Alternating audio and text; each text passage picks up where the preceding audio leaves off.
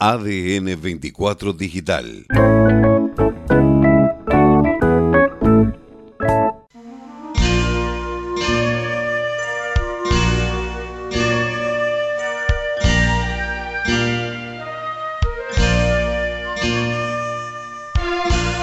Muy buenas tardes, 5 de la tarde con un minuto. Desde el estudio Julio Carrizo, aquí en nuestra gran radio regional, LRI 200 Radio Puerto Deseado, AM 740 Municipal, comienza Estudio 740, Hotel Cervantes, anécdotas para conocer y compartir en sociedad. Historias de hombres y mujeres errantes por el camino, como ustedes, como nosotros, que transitan nuestra ciudad o la región y tienen historias, historias por contar.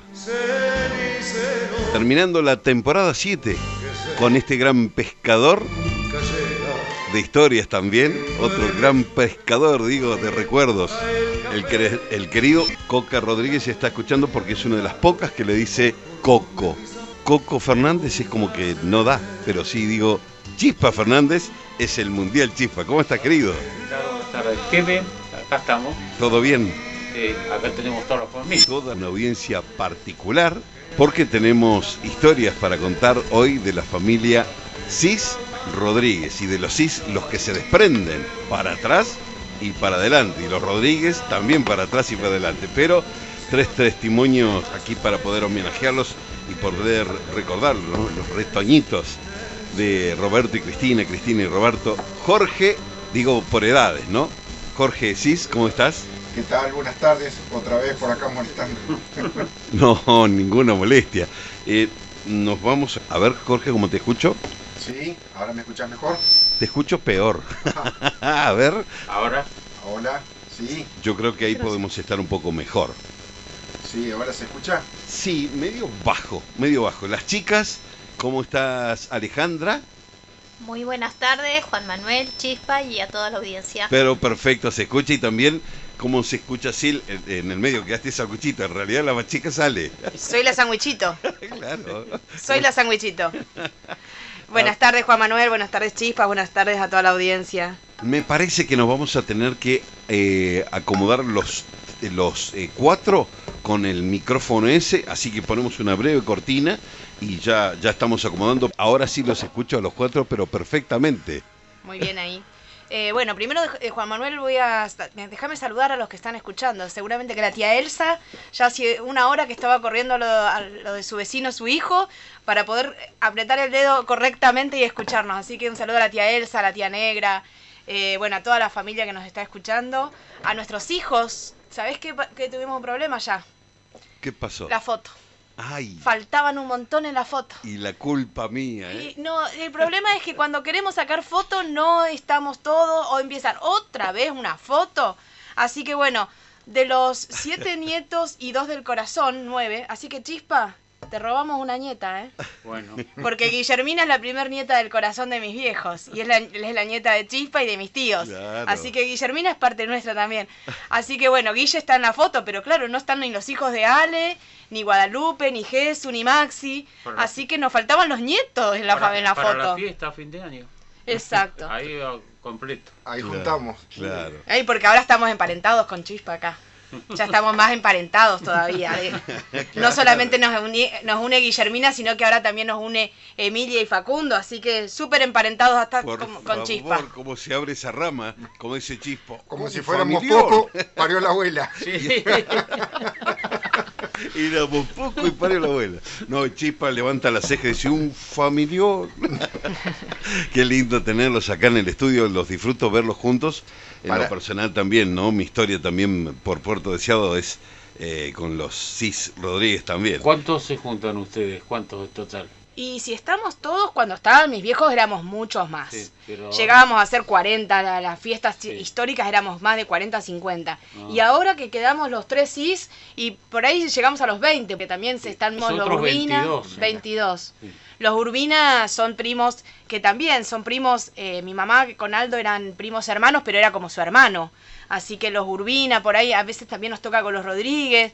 Eh, así que a veces somos 20, 30, ¿sí? Para las fiestas, pero el número va cambiando, va cambiando. Muy bien. Bueno, eh, Jorge acá es el que sabe bien, bien cómo viene la hilación y no un zancochado. Esto tiene que arrancar. No sé, acá Silvana me parece que me pasó el trapo. ¿eh?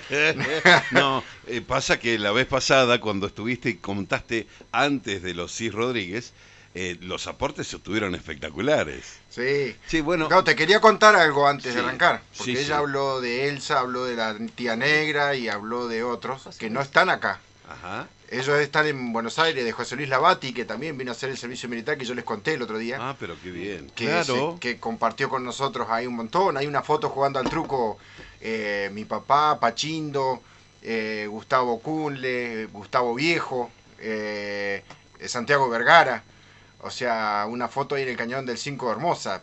Muy vieja, pero hermosa foto. Claro. Y después, bueno, la, la tía, este, la Elsa, que también eran como hermanas con mi mamá porque son primas de lo- por los Rodríguez. ajá. Ella está en Buenos Aires, así que tenía que trasladarse en Buenos Aires de un lugar a otro, así que andaba corriendo apurada para no perderse nada. Ojalá. Y la negra, la tía negra es, esa tenemos un parentesco doble con ella. Ella está en San Antonio Este. Ajá. Pero ¿qué pasa? Ella es Rus Rodríguez. Es eh, Jack Rus casada, casado con una Rodríguez, hermana de mi abuelo Ramón. Claro que ya o sea, habías- tenemos un parentesco doble ahí. Claro. Qué momento. Acá, bueno, llegan audios. Hay que. ¿Los escuchamos ahora o después? No, escuchemos un ratito más. Empecemos a contar un poco de, bueno, de papá. ¿Quieres que empecemos cuando nació en el año 47? Bueno, como en no. enero del 47 y mi mamá es de era de septiembre del 53. Ujú. Así que bueno, eh, Roberto, vamos entonces. Roberto Cis, único nombre, Roberto. Roberto Cis. Hijo de los eh, abuelos, paternos, maternos. eh, ¿En qué lugar nacen de, de- deseado? Sí, eh, bueno, hijo de Modesto Dionisio Cis y Julia Sisich. Eh, bueno, mi papá nació acá en Puerto Deseado. Eh, como contó Jorge en el programa pasado, tenía una hermana que lamentablemente a los 18 años falleció, así que yo ni alcancé a conocer a mi tía Dorita, accidente automovilístico. Y después, bueno, que también contaron la historia, después de, muchísimos años, eh, bueno, se reencontró con una hermana que tenía por parte de su papá, este, la tía Piti, que bueno, lamentablemente también, también falleció. Muy bien. ¿Y tenían otros hermanos? ¿Tuvo otro hermano? Eh, no, eh, de parte de papá eran ellos nada más, y de parte de mamá un solo hermano, el tío Juan Carlos, este, así que eran, eran de poquitos hermanos los dos. De los Rodríguez, eh, los papás de, de tu mami, de Cristina. Ramón Félix Rodríguez y Violetas López. Yo estaba abajo, Ahí perdón. Te estábamos escuchando abajo. Entonces, bueno, Somos ahí está, mucho para pocos está audífonos. la composición, claro. Los audífonos. Bueno, Roberto, ¿dónde nace? ¿En qué lugar físico de deseado? Ubican a la gente. En el, en el, eh, en el policlínico. No, si no estaba el policlínico. No sé No, dónde eh, nació. no sabemos No, bien, no pero estimamos que en la propia casa, porque en esa época no estaba ni el policlínico. Sí, no, el policlínico no estaba. ¿Y la casa de la infancia de él dónde era? Hmm. Ayer tuvo varias. primero vivió en un vagón. Ajá. Vivían en una serie de vagones que había ahí en la zona del ferrocarril. Como te contaba, que mi abuelo trabajó en el ferrocarril, después fue el primer este, guinchero del puerto.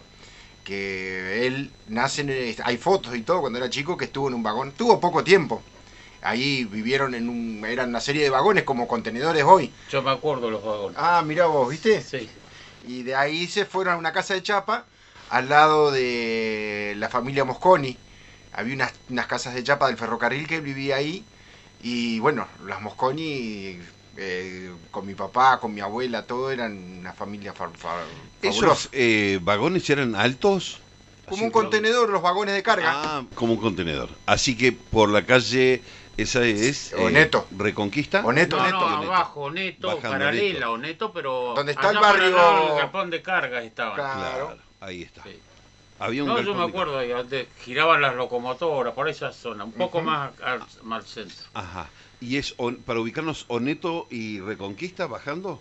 Eh, puede ser, sí, Oneto Sí. y Reconquista, por ahí. 93, eh, me parece, cuan- la verdad que exactamente no sé, yo te puedo contar en distintos lugares donde vivió.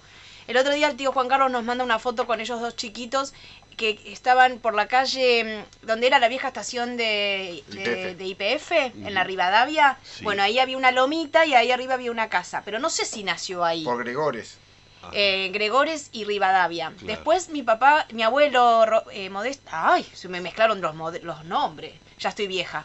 El abuelo Ramón eh, fue conserje del San Lorenzo muchos años, así que eh, estuvieron viviendo en lo, ahí en la calle Brown, lo que era el San Lorenzo, que tenían, eran eh, encargados del... ¿Vos ibas a bailar a San Lorenzo, Chispa? Sí, pero ahí no. ¿Y dónde era? No, los bailes de San Lorenzo en la Don Bosco. En la Don Bosco. Porque- Claro, Don Bosco, eh, sí, por Don claro. Bosco era, ¿eh? No, no, pero, Pero Bron estuvieron- estuvieron, primero est- ellos estuvieron en Rodríguez en Bron, Ajá. porque ahí era la sede del Club San Lorenzo, Claro. al lado del barrio Turcato, que ahora, viste, hay un cartel que se vende, digo yo, ¿lo venderá el San Lorenzo?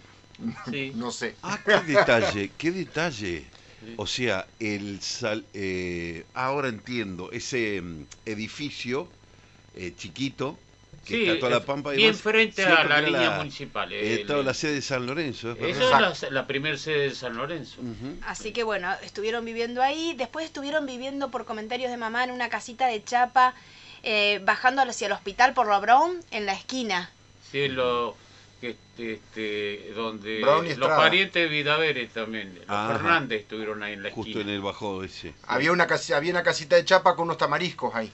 Ujú. Y ahí, bueno, ahí donde, donde mm, fallece, donde muere nuestro abuelo. Y, o sea, muere en realidad en el trabajo. Este, estaba bajó a las calderas, a- no sé qué trabajo fue a hacer, y cuando venía subiendo le agarró un ataque al corazón y se murió. Mi mamá tenía 8 años y el tío Juan Carlos 10. O sea que mi abuela quedó viuda de muy jovencito con sus dos hijos, de 8 y 10 años.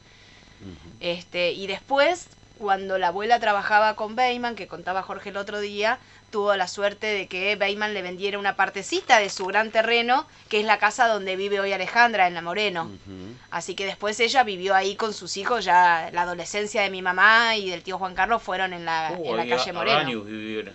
Eh, ahí formaron el grupo del tío Juan Carlos, del grupo mm, Azufre. Azufre, Azufre. así que estaba el cuadro del tío Juan Carlos tocando, él era el guitarrista de Azufre. bárbaro, qué bárbaro. Así que bueno, esos fueron más o menos donde vivieron. Y, pero lo que más nosotros, nosotros nos acordamos es, bueno, la casa eh, de la, la abuela Violeta y la casa de la abuela Julia y el abuelo Modesto en la Don Bosco, en la esquina. No.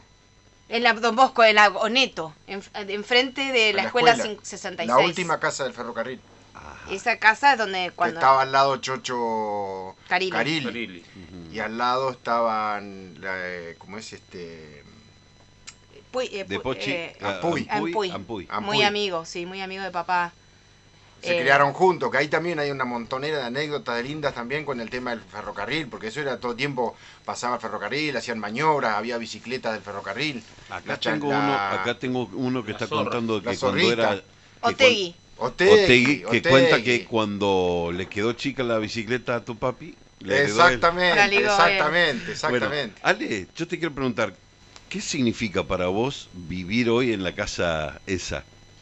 Y la verdad que muchos recuerdos, muchos sentimientos, porque bueno, con la abuela siempre fuimos muy unidos. Este, eh, es más, eh, Jorge medio se crió ahí en esa casa y después, bueno, yo tengo recuerdos de cuando iba a séptimo grado, iba a la escuela 5 y a mí en esa época no me gustaba madrugar.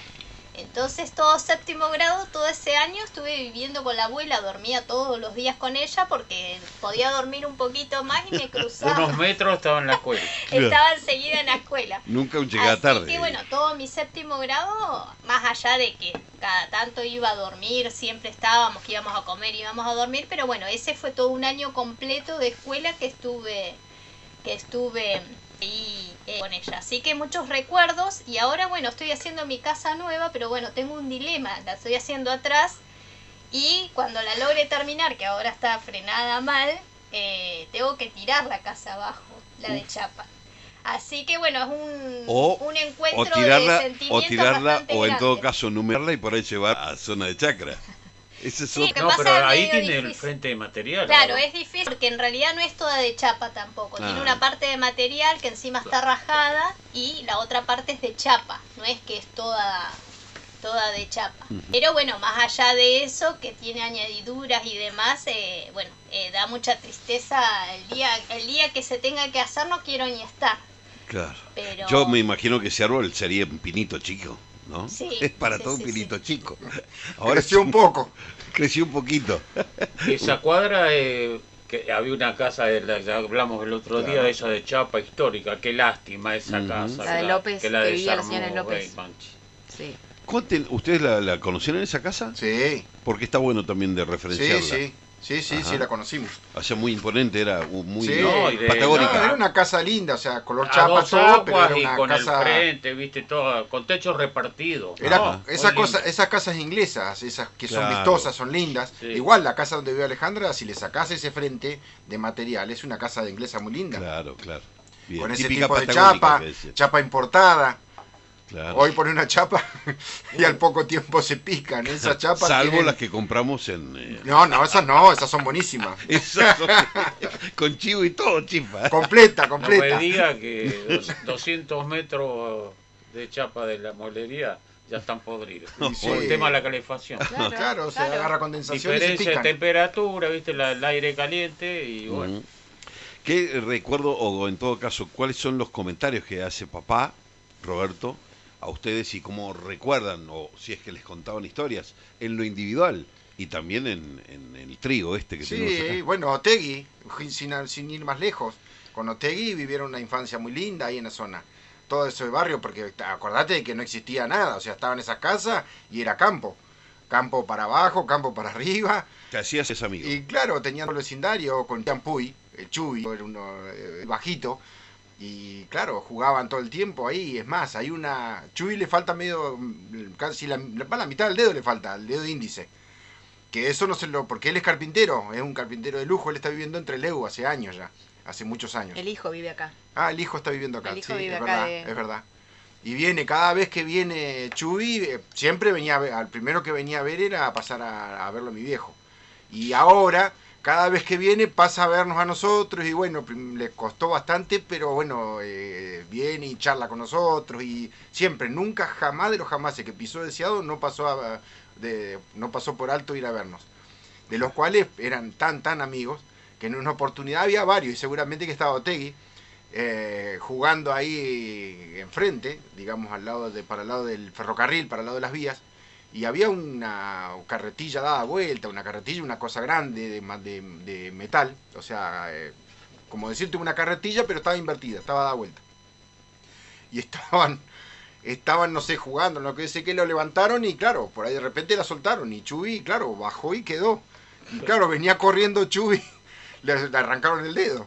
Le cortó el dedo limpito, pobrecito. Y claro, venía corriendo para la casa que quedaba enfrente, que la casa de ellos. ¿Y qué tiene un pajarito? Decía la abuela. ¿Qué pajarito? Venía con el dedo hecho pedazo, pobrecito. Así que pobre, ahí quedó Chubi con una de las anécdotas. Y en otra oportunidad, también han hecho unas cuantas macanas igual. También estaban los Lubick. Con Cato eran, o sea, estaba Cato y Cali. Que con Cato eran más amigos, digamos, porque por la edad contemporánea. Y con Cali igual, ¿no? Pero con Cato eran más amigos.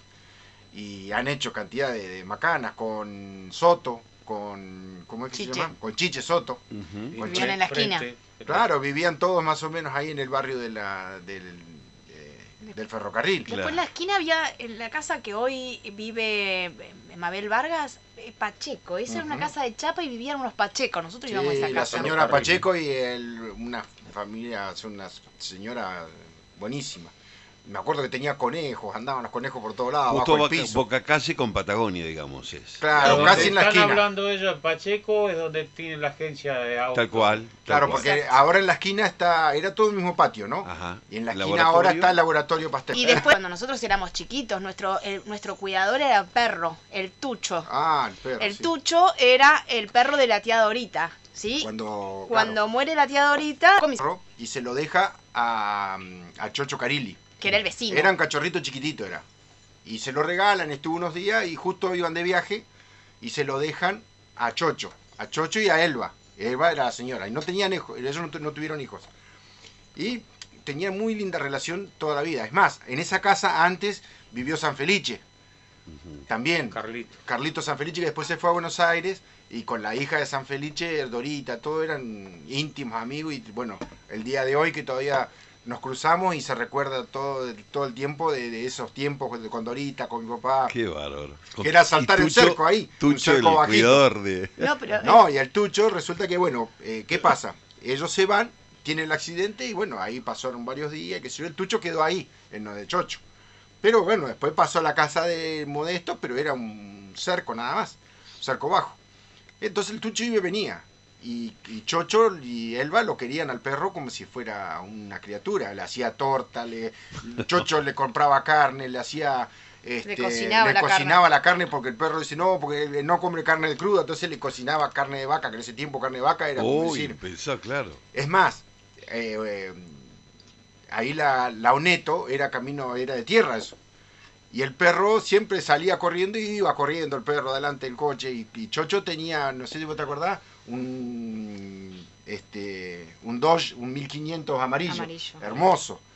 Y el perro corría y le picaba el parabrisas, le picaba las ópticas. Y Chocho no le importaba nada. Él, el perro era sa- sagrado para ellos. Pero claro, cuando nosotros nos fuimos a vivir a San Martín, el perro se fue con nosotros, con mi papá, y nosotros éramos chicos, así que yo me acuerdo mucho, y, y entonces a veces desaparecía porque se iba a lo de Chocho, así que él era un perro compartido entre Chocho y nosotros, pero además la, la anécdota del perro Oh, era sí. cómo nos cuidaba. Vos sabés que nosotros éramos chiquititos.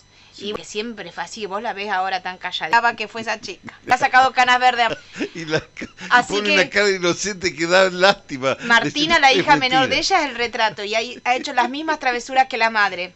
Así que cuando se, se Martina iba... tiene que decir tengo a quien salir, ¿no? Claro. que no esté escuchando. Que no ¿En qué esté escuchando ¿En por la duda. vinieron a 2 de octubre a vivir? Ah, A la zona. A ver, espérate, en el 83, 80. en 82, 80. 83.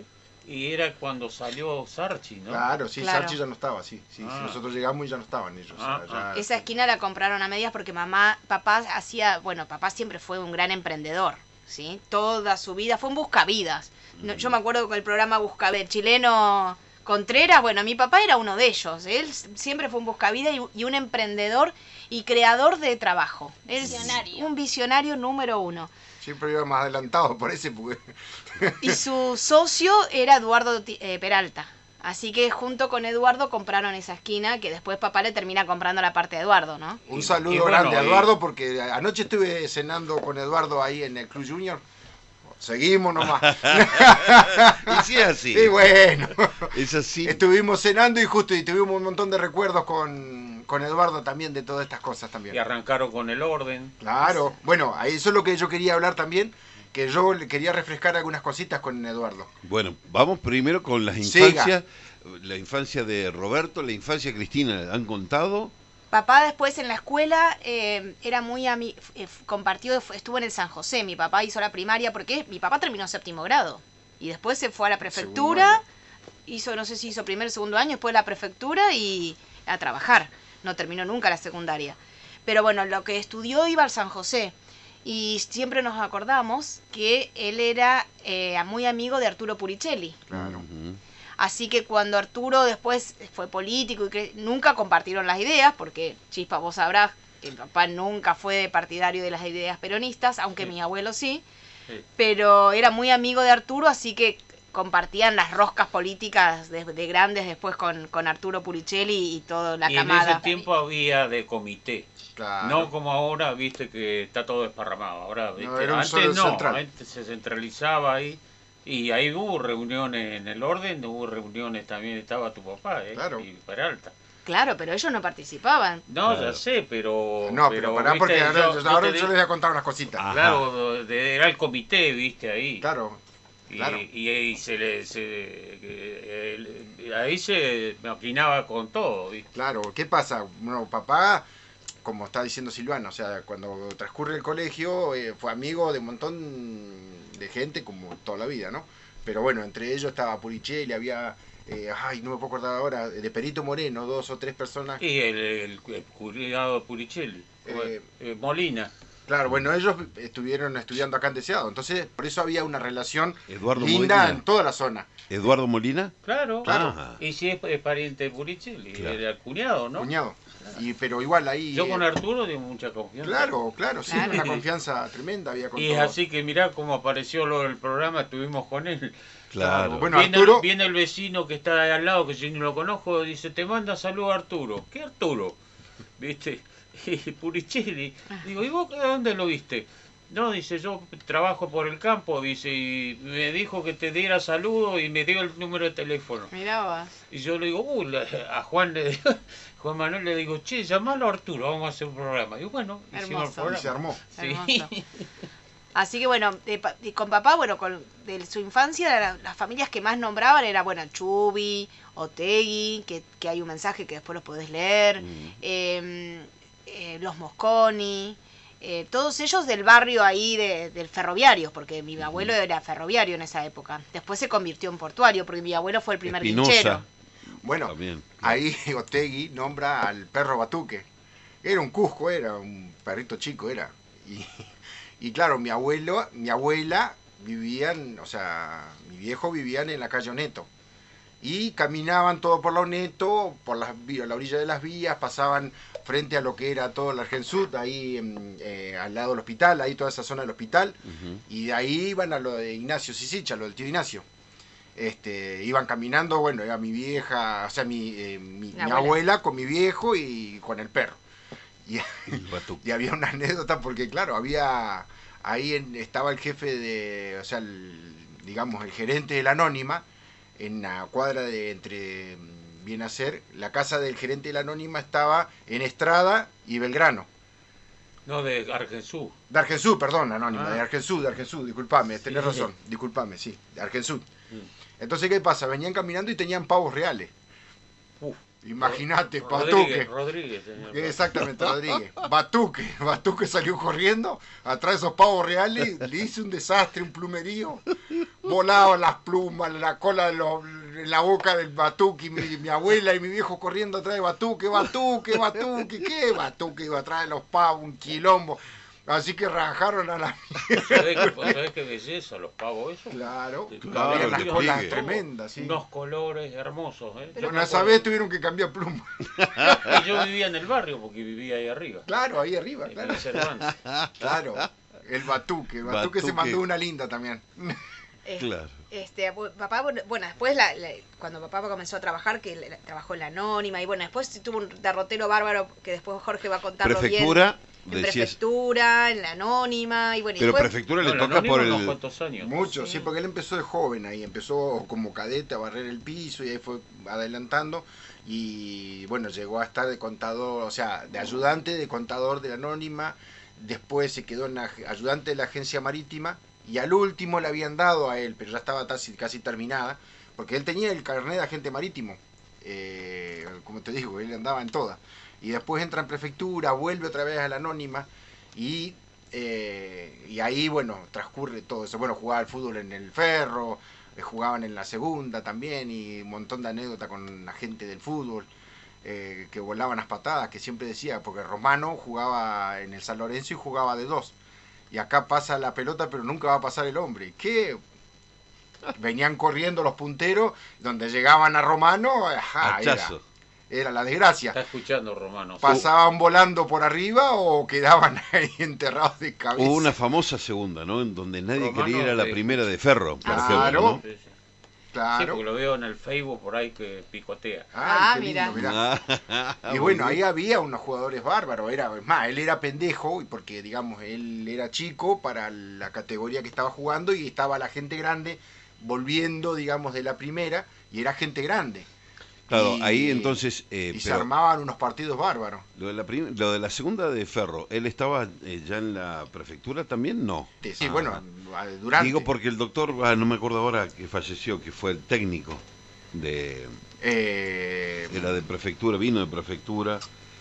eh, y fue el que les hizo hacer todo este trabajo. Ah, bueno, es- tenía el- en la esquina de la Piedra Toda Nueva ahora, 15 de julio. Ay, no me acuerdo, el doctor falleció hace poco. ay, Dios. Ayúdenme, Ay, que tiene no, todo el no, frente Laguna. negro. No, no la pesqué porque si no te. El, eh, tiene el frente negro, el estudio, en la 15 de julio. Cano. Cano, Ah, bueno, Cano llega a la prefectura y maneja eh, todo medio raro, que nadie lo quería. eh, la segunda del Ferro, que fue algo Claro, no, pero él vino mucho después. Esto, Claro. esto- lo que yo te estoy contando Es fue que mucho más 15 antes. años antes. mucho Que más. es más, antes. mi papá estaba en la prefectura cuando llegó Cano. Porque Ajá. Cano llegó a trabajar en la prefectura. Ahí está, claro. Él era marinero de prefectura, Cano. Y esto ya había pasado lo del Esto sí, ya había pasado hacía como 10 Ahí años. está. Que es más, anécdotas hay un montón, porque en sus tiempos, eh, qué sé yo, por decirte, el club náutico, el capitán Oneto, se formó, eso también es importante, se forma el capitán Oneto como club de pesca y después se incorporó náutica, que entre ellos estaban Carilli, Gustavo Cunle, el Gustavito Cunle, eh, mi tío Ignacio, o sea, Protasio Álvarez. Protasio Álvarez, había una serie de personajes de acá de locales que se- ahí arrancó el club náutico Capitán Antonio Neto. Y mi papá siempre estuvo obligado al mar. Siempre andaba en velero, él fue de los primeros timoneles, fue él que eh, tenían Con Pushel. con Pushel, con el Patón. Tirachini, Con Maco, con Maco Keles. Maco Keles no era sino con- acompañado era. Con el tío. Ahí. Claro, claro. Pero cuando corrían, eh, porque papá iba a competencias de los pam- en los pamperos, eh, su acompañante no era Maco. papá iba de timonel y Maco era, porque iban dos Bueno, ahí siempre los pamperitos. lindas anécdotas. Primero te voy a contar cómo llegan esos veleros acá. Había un plan eh, de la Marina que se llamó El Mar nos une y le dieron a todas las ciudades costeras tres veleros. O sea, le donó tres veleros a cada ciudad para que se armen, en- para que aprendan a, trabajar y andar en vela. Entonces, desde Bahía Blanca hasta Tierra del Fuego, a Ushuaia, había veleros. Entonces, eso empezó a, qué sé yo, a generar un poquito el tema de la vela, el tema de la náutica. Y ahí eh, ¿Cómo se empiezan a sumar. ¿Petrel? Claro, ¿Petrel Petrel era uno de los ese. veleros? Ese era el de... ¿Te acordás los que nombres? cada uno Javier tenía encargado... Ah, ¿Decís de los Optimis? No, los de veleros, Ah, los de los pamperos. pamperos. Los Sí, me parece que sí. Petrel era uno. Petrel era el que tenía él. Porque tenían encargado, digamos, la responsabilidad de mantener el velero, de hacer todo cada persona, ¿no? Y Y yo ten- en esa época capaz que ya andaban con las tablas también. eh. No, No, después llegaron Ah, las tablas. porque sí, Pablo mucho. anduvo en la tabla, Claro. Javier. Claro, Claro. pero en esta época que corría papá, Pablo y Javier eran chiquitos. Claro, claro. Después, después empiezan, porque después donaron unos, val- unos, este, unos botes de remo, que mi papá, por eso también quería también, cuando estaba en prefectura, habí- también hacían competencias, ¿viste? Y se hacían competencias de remo y se remaban en la falúa, no que, que, que Sí. botecito de esos finitos ni nada. Entonces, Eran las falúas, las grandes. sí, sí. Y ahí se ro- con los, con los rompepalos, que los rompepalos eran eh, el- los chilenos, por decirte, que estaban acostumbrados a trabajar Ah. y a remar Y, pero- en la isla de Chiloé. en la isla de Chiloé, que había varias personas de, lujo, una gente fantástica.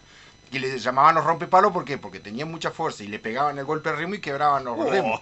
Por eso le decían los rompepalos. Toma. Así que, y bueno, y ellos en prefectura, cuando salían a la mañana y salían a practicar, y, lo, y Carrizo, que, estaba en la lanchita, eh, era el, digamos, el director de ellos, y en ese tiempo eh, se acuerda siempre con Saleme, con el hermano de Muñeca, eh, era este Pichón, con Pichón era el compañero de él, entonces lo- los dos remaban juntos y bueno, ahí hacían trabajo, habían ganado carreras y qué sé yo, y otras las han perdido también.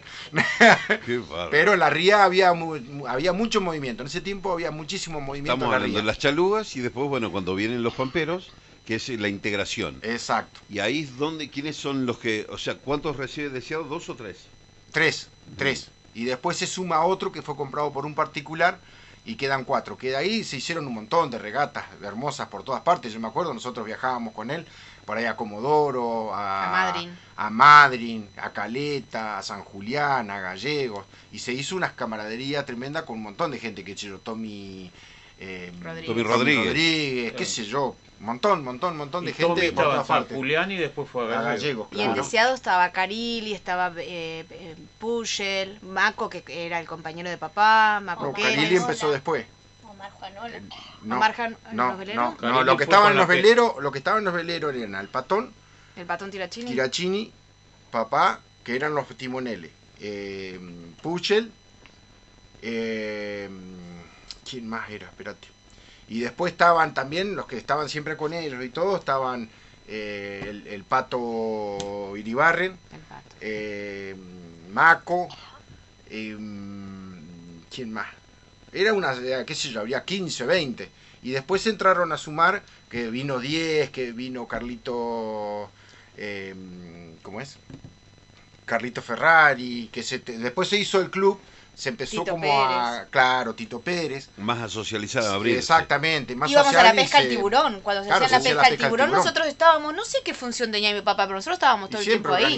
Me parece que ahí. vendía, era el que vendía, porque nosotros en una época cuando nosotros éramos chicos, mi papá tenía la concesionaria de Recero, Recero Blanco Sanjuanino, así que hemos tomado Crush, Gin y Cola, Seven Up, toda la vida de chicos, porque papá era el que vendía eso con el Recero Blanco. Claro. Y me acuerdo que íbamos a los eventos de esos de, mm, De la pesca, de la pesca al tiburón y no sé si era de la distribuidora o qué, pero me acuerdo que nosotros éramos chiquititos y andar ahí que mi- ellos Claro, vendían, mi mamá y mi papá. Voy a leer para no atrasarnos. Dice, soy Roberto Tegui, mi hermano Juanjo y yo nos criamos como hermanos con Roberto Cis. Su primer perro se llamaba Batuque y mi primer bicicleta fue la que ya le quedó chica a Roberto.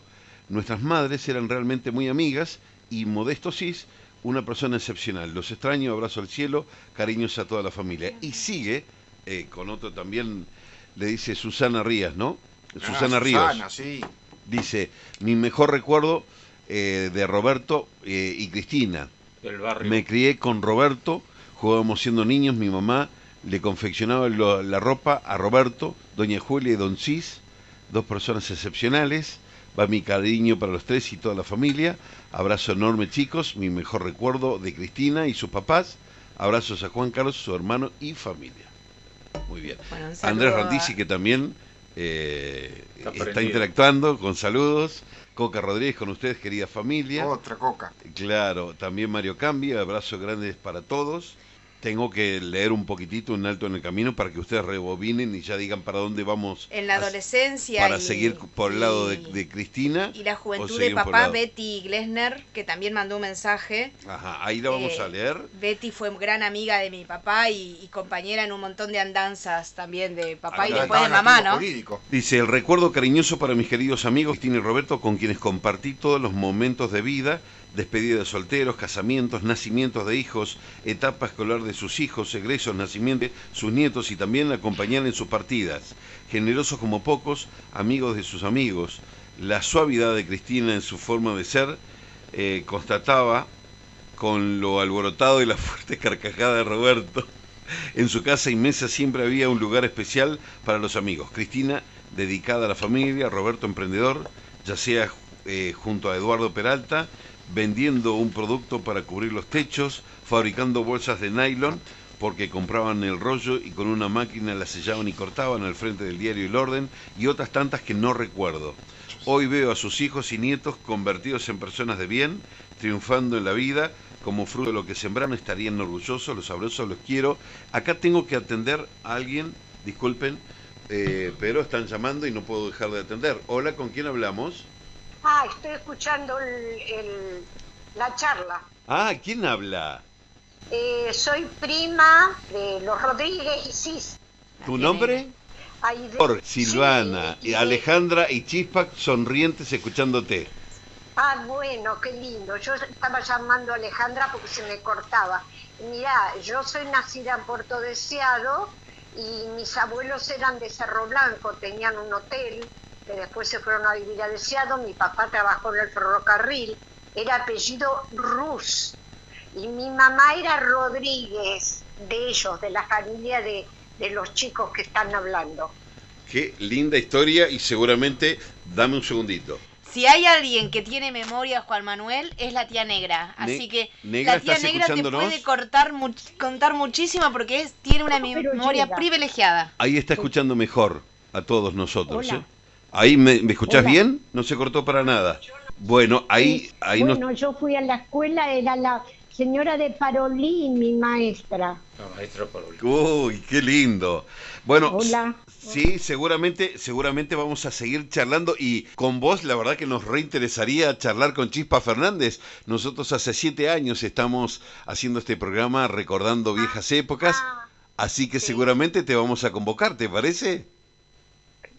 Yo lo que pueda, porque yo era muy chica cuando me vine deseado, a los 10 años, pero los Rus casi todos se fueron a vivir a deseado y después están desparramados en el país. Pero yo siempre digo que mis abuelos fueron colonos. Claro. Porque fueron a Mazadedo cuando no había nada, se vinieron a, a Deseado cuando empezó el ferrocarril, se hicieron el hotel en, en, en Cerro Blanco, así que eran verdaderos colonos. Bueno, si algún día nos podemos comunicar, yo hoy no, no sé manejar el Android. No, tranquila, tranquila, nosotros te vamos a orientar, tranquila, que es una hermosa historia la que nos vas a contar, ¿sí?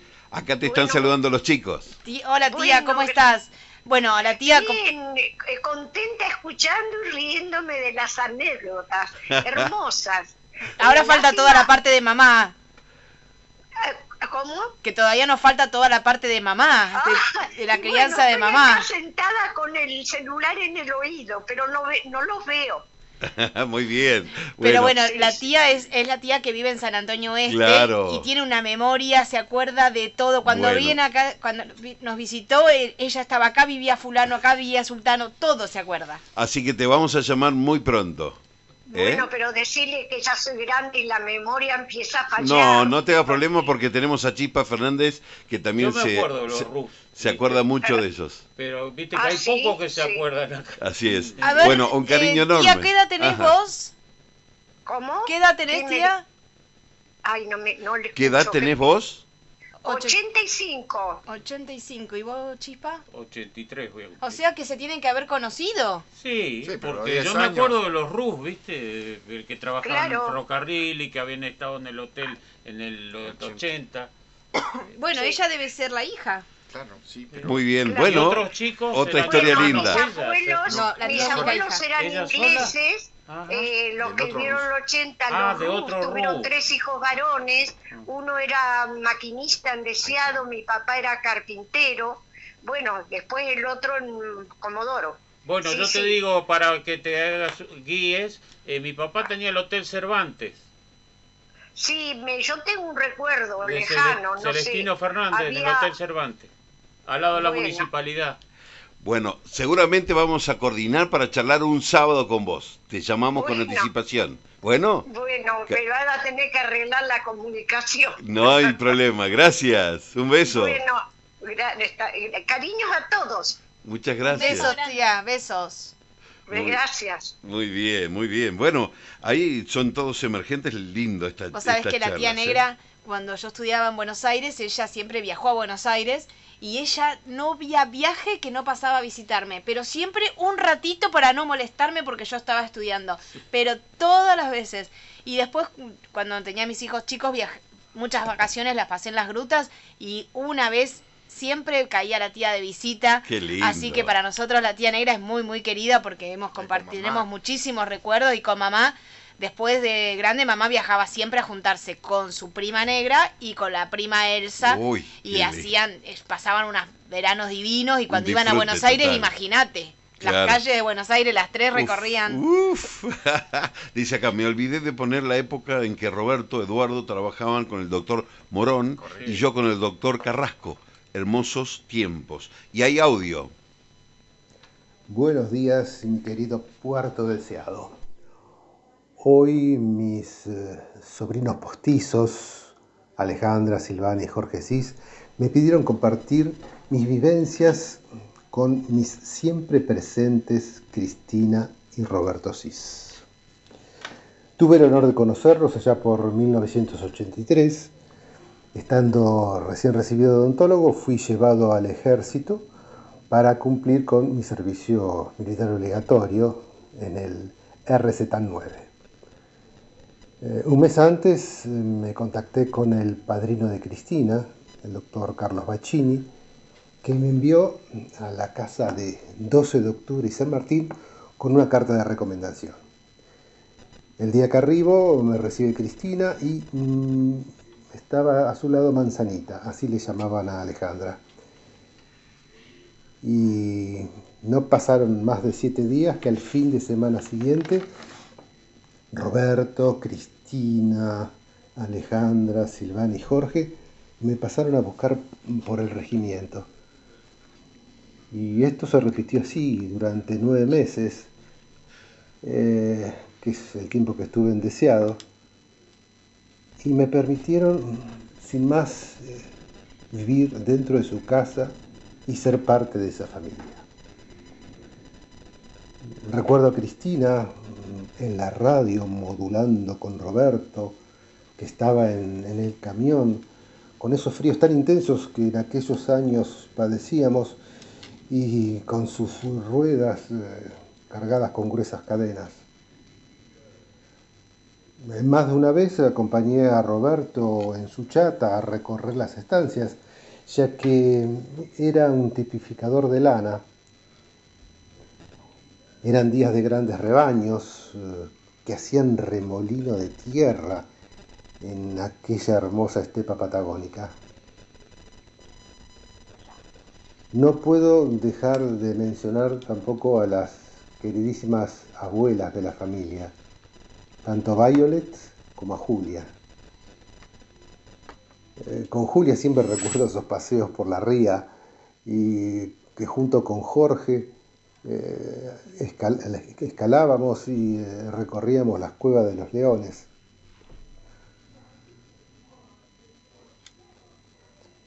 Mm, algo interesante que mm, después de 40 años en febrero de este año pude volver a, repetir esas eh, vivencias. Y eh, realmente fue un encuentro muy emotivo. nos abrazamos con Alejandra, con Silvana, con Jorge.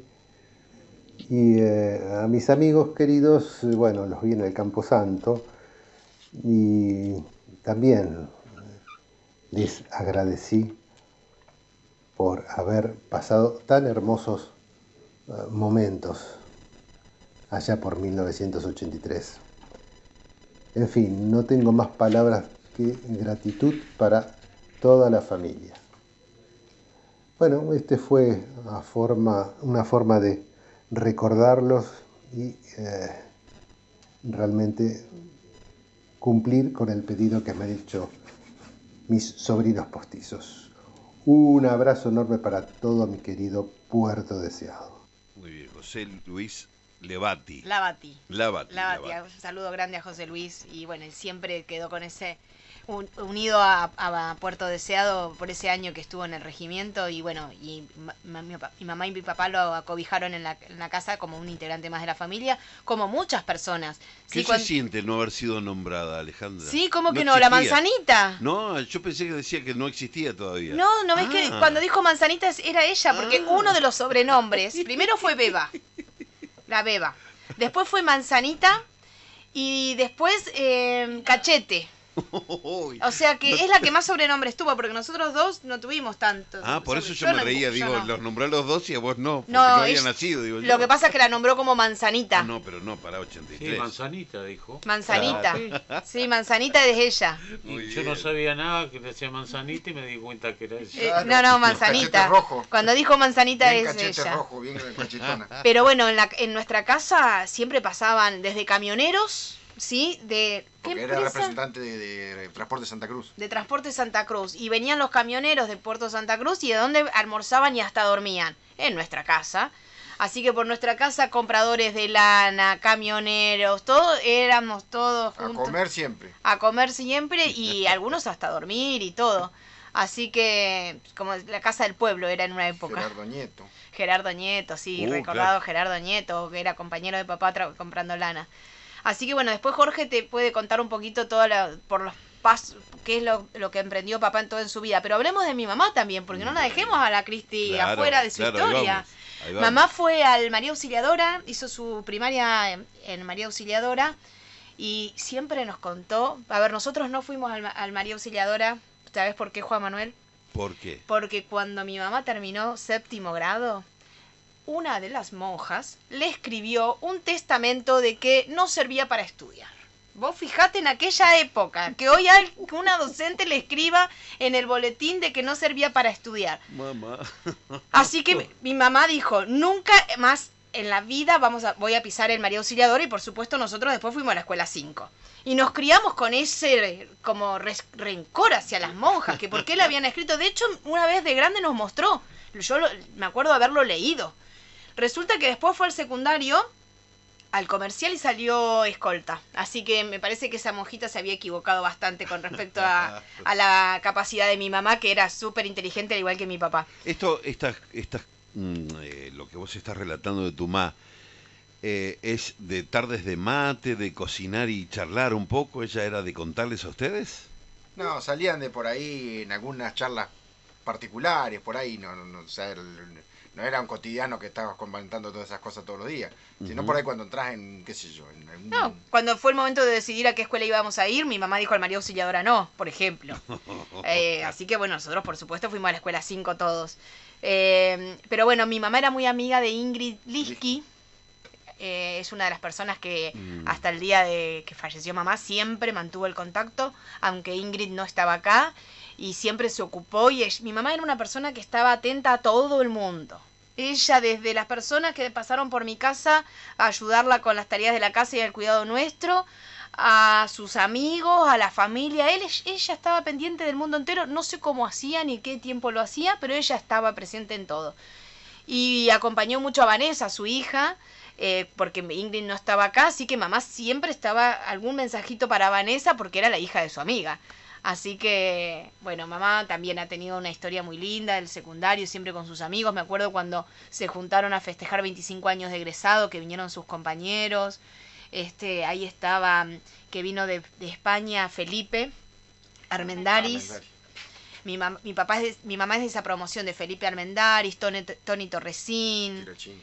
Eh, Tirachini es de la misma edad, pero no terminó el quinto año con mamá. Y Arturo también es de la misma edad, porque son todos del 53. Tirachini, ¿cuál Y es? Stevie Ah, Martinovic ah, también es y del debe ser la 53. Lucy también es Morgan. Mm. Eh, pero Lucy no vino a ese festejo. Yo me acuerdo que, que Ah. participamos con la familia en ese era festejo. Sí. Claro, sí, sí. Estaba Felipe, eh, bueno, Tony, eh, había un Rostagno, eh, Juan Carlos no, el hermano me parece que era, de Juan hermano. Carlos. Eh, después estaba Ana Müller, Claro. eh, también Ingrid, fueron amigas.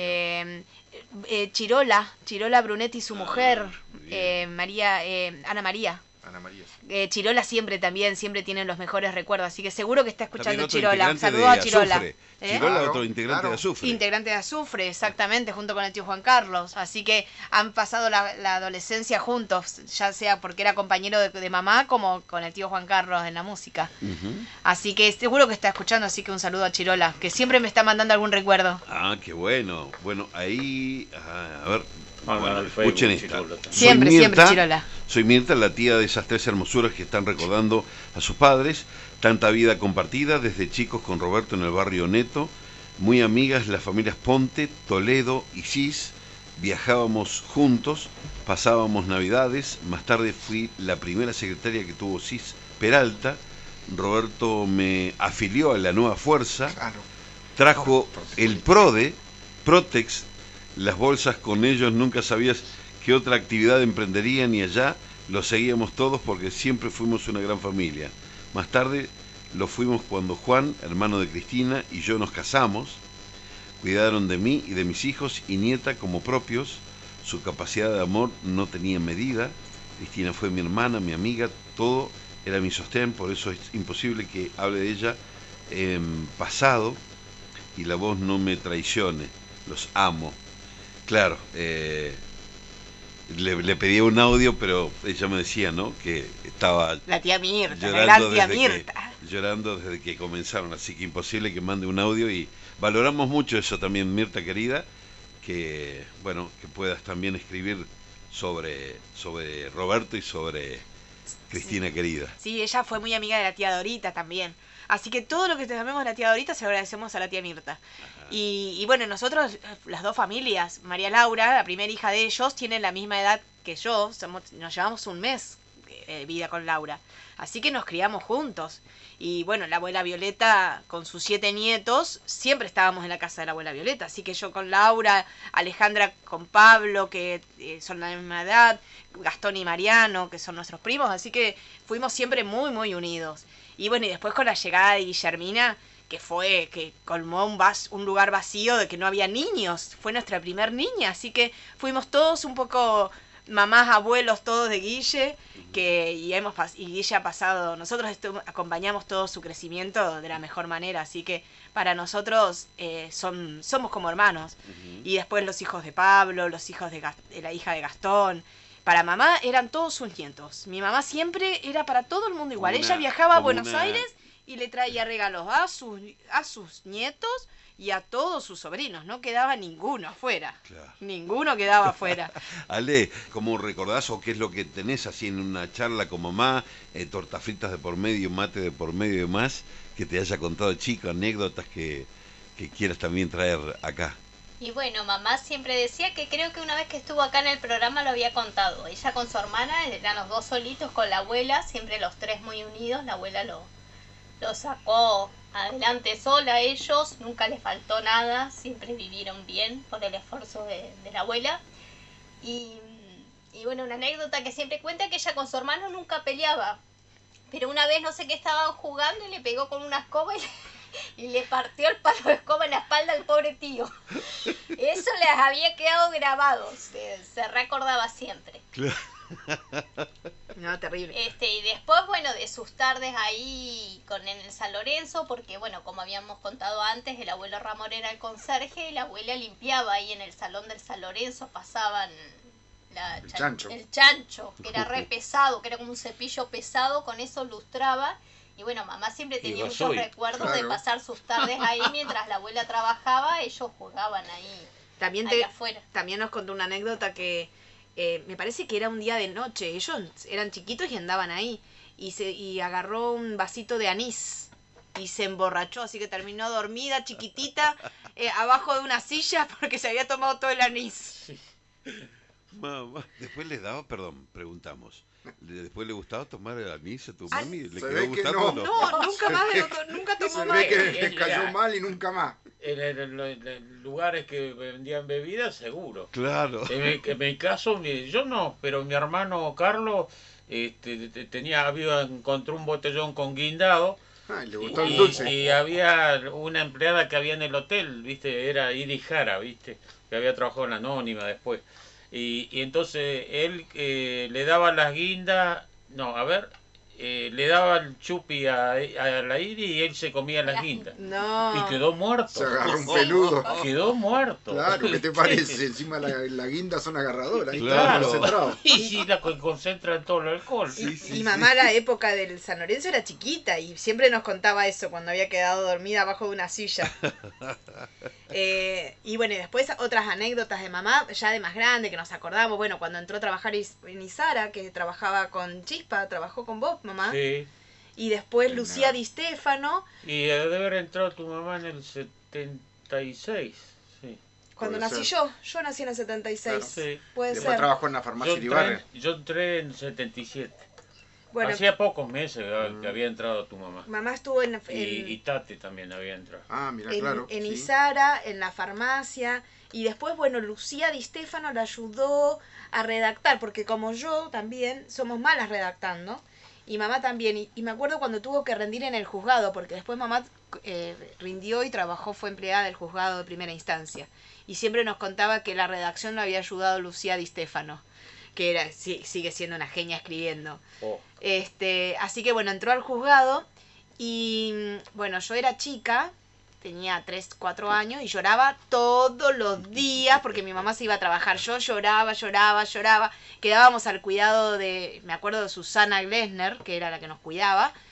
Y yo lloraba todos los días. El viernes lloraba porque el lunes se iba a trabajar. Así que, Jorge, ¿era una puesta en escena o no? no Oh, sé, no pero, pero debería ser... sería, faltaba la canilla. Oh, No, sí, no, terrible. fatal. Así que cuando nació Alejandra, eh, que nos llevamos cuatro años, nosotras dos, eh, claro, entre que yo lloraba, Alejandra que era brava, mi papá que eh, emprendía negocio tras negocio, y bueno, mamá en ese momento tomó una decisión que después se arrepintió en su vida, porque los empleados judiciales siempre estuvieron muy bien y siempre nos dijo, "Yo- yo dejé de trabajar en la justicia por ustedes, por criarlos a ustedes. Pero es cierto, mamá se abocó a nosotros ampliamente, al criado nuestro y al cuidado intenso nuestro, y dejó de trabajar en la justicia. Y uno de los motivos era primero que el nacimiento de Alejandra y el segundo era que yo lloraba todos los días. Ay, qué cosa, qué cosa.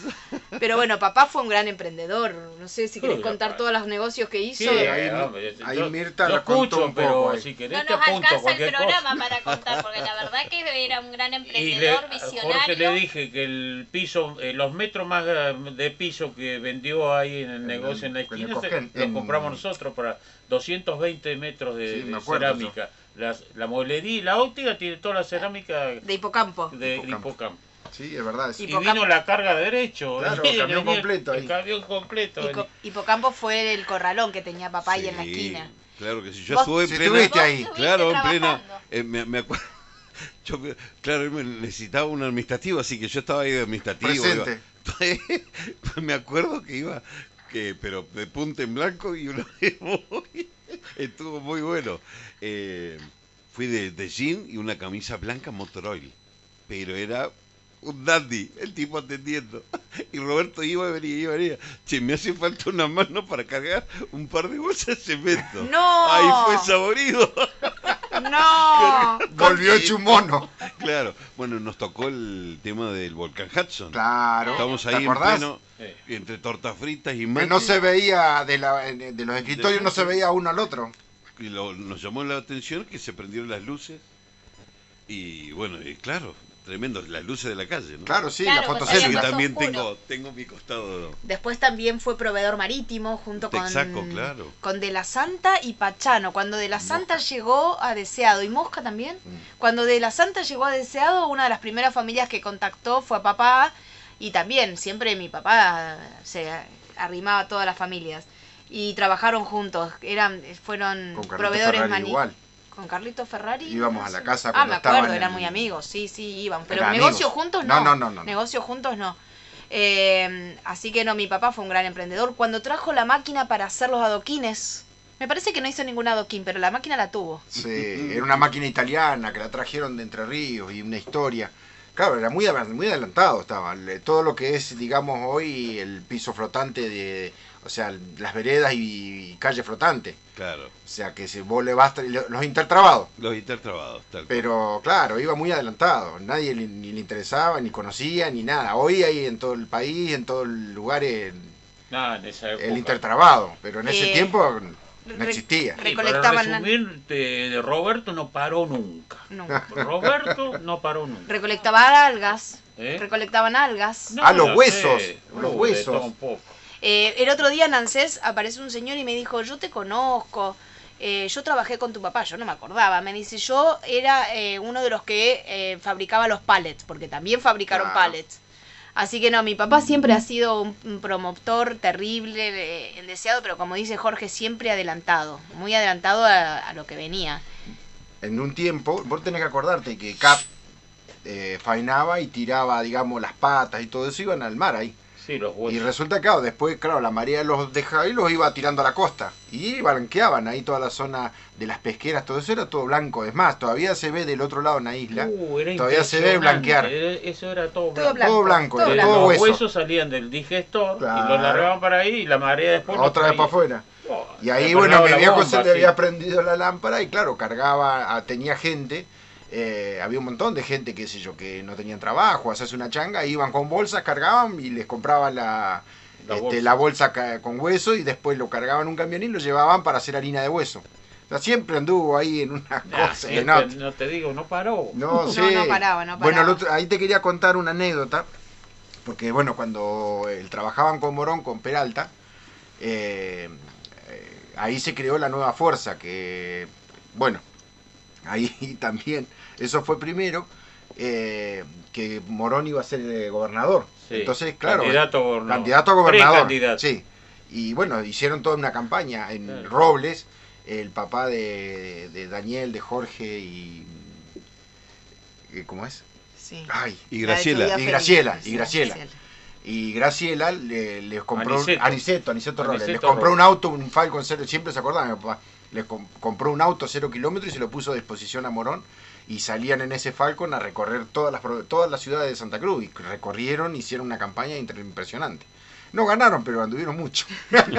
Andaba con la camiseta de la nueva fuerza. Ah, mirá, ¿ves? Y ahí estaban todos, ahí. Y una vez estuvo de candidato, estaba Betty Glesner también, papá, habían varios. eh, Y ahí yo ayer estaba hablando con Eduardo y bueno, se, se acordó también un poco de eso, que anduvieron por todas partes con el tema de la nueva fuerza, de, de la UCD también, que estaba ahí todo medio resurgiendo ahí. Eh, y después en el gobierno militar se habían hecho un par de, de notas que los llevaron en una oportunidad, los vienen, Eduardo era el director, Eh, los dueños eran Roberto, y, o sea, Eduardo y Roberto del diario El Orden. del diario El Orden. Pero ahí, traba- ahí trabajaba Pocho Rodríguez Moro, que escribía. Eh, El eh, vecino de la abuela Julia. eh, Efraín. Ah, no, pero Efraín era el tipógrafo. adentro. El tipógrafo, Sí. que ponía las letras, porque eso era poner las letras una por una y después a ver, eran unas máquinas. Y las máquinas viejas. Y otro que escribía era Luis Brunetti, o sea, había varios que escribían. Y en una hace una editorial media pesada, y en ese tiempo no era joda, la verdad no era joda, no era joda. Y hicieron una editorial media pesada. Y un día, como a las 7 de la mañana, le golpean a Eduardo, y va Eduardo, sí atiende, dice, no, dice, tiene que venir a la comisaría. Dice, ¿por qué no? No, dice, usted tiene que venir a la comisaría. Bueno, dice, ahora en 15 me cambio y voy. No, no, ya. Bueno, que- no me cambio y voy. no, me voy así como estoy si quiere. Así que ahí nomás se puso los zapatos y salieron para ir. Lo pasaron a buscar a mi viejo y se fueron. Y de ahí los cargaron en el auto y de ahí al regimiento. Los llevan al regimiento y le pegaron una apretada en el regimiento de la Gran 7. Pero ¿y cómo va a escribir esto? Y que qué sé yo, y queda acá, y queda allá. Y le, ah, le dejaron, pero La libertad de prensa no existía. los dejaron saltando en una pata. Pero de verdad, o sea, hoy uno lo toma chiste o lo toma algo muy lejano. Ah, o algo que bueno, acá hay varios casos de eso, ¿viste? Claro, y después de eso, escriben, eh, en esa oportunidad fue por dos, tres pavadas. Fue una que andaban los jeeps arriba de, la, de las veredas, viste, que estacionaban donde querían, viste, Ajá. medio prepotente. Entonces esto escribieron sobre eso y otras cositas más y ahí para adentro. Pero hay una foto donde están haciendo una nota en un piquete, Ah, en plena es- dictadura militar. Ese es otro tema. Ellos estaban como notero en el medio del... del- Claro, el creo que era de ser- ganaderos. Me parece sí, que eran ganaderos claro, que estaban haciendo algún piquete y cruce. estaban ellos ahí como noteros ahí cuando estaban en el orden. Y bueno, ¿En qué año fue eso de la en otra el orden, oportunidad- Sí, Chifa? hace muchos años. ¿80? Pero mirá 70 y que algo, ¿no? siempre 78, de- el que 77. se- era muy más revoltoso era San Julián con el tema de ganadero. Claro, claro. Porque quedó el dicho ese que en deseado gallina sobra, faltan huevos. Ah, mirá, sí, es De verdad, es verdad. Sí. es Mirá, verdad. qué, qué Porque acá detalle, siempre ¿no? se hicieron lo de desacomodado. Claro. Y ahí justo ayer Eduardo se acordaba, porque ellos hicieron otra editorial, no sé qué, y estaba el gobernador, que, que dieron gracia de que, que el gobernador era un militar que había estado acá en Deseo y los, los había conocido él. Y dice que estaba, eh, ¿quién era? Espérate, Lucio y Omar, eh, pero eran dos personas de acá, eran que estaban con el gobernador y le decía, y tenía el diario arriba de la mesa del, del escritorio y le decía, pero ¿cómo pueden escribir esto? Y golpeaba la mesa y qué sé yo. No, pero que son muchachos jóvenes, ¿viste? Y le trataba de buscar la vuelta, de amansarlo. Y se acuerda. que los conocía. Claro, y Sí, ahí claro, medio sí, asu- levantó un que Lo poquito. conocía, sí, era como familia. Claro, levantó un poco y no sé, pero esto es para meterlos presos y golpeaba la mesa, ¿viste? El gobernador. Y al, y al otro día o ese, ese día, eh, Pablo Cicelli, que vivía a la vuelta del diario El Orden, Sí. eh, se vino con el diario en la mano y le dice, miren, pibe, dice, no escriba más esto, dice, porque esto es para ir preso usted. Dice que ahí agarraron, le dieron a Pocho Rodríguez Moro, tomá el orden, tomá todo, y listo, se terminó el orden, se terminó todo ahí. claro. Huyeron. Huyeron, pero claro que miércoles estaba pesada la mano. Y estos no se querían callar, o sea, se- ellos no iban a, a permitir, viste, qué sé yo. Tenían credencial de periodistas ellos. Ujú. Si, e- si era blanco, era blanco, o sea, no era que iban a ocultar que era gris, o sea. Y después Uh, siempre nos acordamos historia, cuando, cuando no, papá nos contaba que fue a visitar a su amigo a, Buenos Aires junto con Eduardo y ellos desconocían la realidad de lo que pasaba en Buenos Aires en la época de la dictadura. Y ellos eran amigos del pueblo de Andrés Randisi. No. de Andrés Armendaris. Armendáriz. De, Ar- de Andrés Armendaris. Mm, claro. Y ellos fueron a visitar a su amigo. Así que siempre nos contaba la historia de, de lo que han pasado. Y bueno, y después lamentablemente la muerte de, de ¿Quién Andrés, busca? ¿no? ¿Quién, quién lo busca A Andrés? los poquitos Claro. días apareció, pobre, desapare- desaparecido. Sí, sí, sí, sí. Apareció. Pero bueno, ellos eran amigos de, de Andrés. Pero bueno, ahí este Robertito resulta que Andaba por todas partes, nunca dejó de emprender. Después No. con la agencia de turismo le hicimos una encare también, ya nosotros grandes. Bueno, el Alejandra primero que recibida. trajo los colectivos, Claro, Ah, con- la red de transporte con Pachano. público. y- En el 90. sí. En el año 90. En, en mayo de 1990, dos colectivos.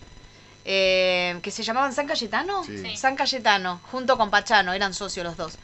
Y bueno, y ahí tuvimos varios choferes, eh, pero bueno, yo me acuerdo que contaba a papá la anécdota que, claro, imagínate, el pueblo era mucho más chico de lo que era hoy. Y la gente no estaba acostumbrada ni a esperar a que pase el colectivo para, para subirse, ni pagar. Así que eh, no tenía muchos transportistas, ¿no? A quién transportar. Me acuerdo que una vez que contaba papá siempre que se le ocurrió poner eh, un colectivo a la salida de un evento de box que había, porque Sí. era en pleno invierno y dice, va a terminar el, el evento y no- la gente va a tener que irse caminando. Entonces era fuera del horario de recorrido, pero puso a disposición los colectivos para llevar la gente a sus casas. La gente se iba caminando y no subía el colectivo. Eh, pero era chiquito, sí, Sí, era llegaba al pueblo ahí arriba. Y en el año a la 90 cima fue. de Villa El y en obra Randisi era lo sanitaria. último. Por eso O siempre el fuera como muy adelantado. las 30 ya estaban. Claro. Sí, y sí. cuando Mesina también, viste. Claro, él vino después, que somos primos con vecina. sí, ya sé, pero viste Claro. después. Pero bueno, este, siempre fueron muy como adelantados a los tiempos. sí. Este, pero bueno, ha emprendido muchísimos. Después lo, con lo que se acordaba la tía Mirta que siempre se acu- que nos cuenta era cuando hían las bolsas. Claro. Después también te digo una cosa, el barro, porque están las calles de tierra, Claro. el colectivo también se Claro. estropeaba todo. No, Yo me sí. acuerdo de eso bien. Este, no, ah, y después la- pasaba todos los veranos rompían vendiendo. elástico, qué sé yo, viste, era... Era un despiole, era.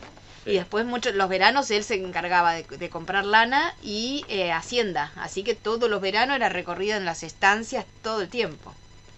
Sí, sí, caminó por toda la provincia, zona norte y después, bueno, zona sur. Se conocía de punta a punta por el tema de política, trabajo y trabajos con... No, y del estudio de los del abogados, estudio de que también era muy importante en esa época porque Caleta casi claro, no había. Claro, bueno, eso es lo que te, también te iba a tocar. Era deseado. Porque ¿qué pasaba? San Julián, todo, todo dependía de acá. Entonces él todos los viernes se iba a San Julián, siempre contaba, iban por la 47. Y el, el, el si este es el número 2, ¿no? El 1. Juzgado...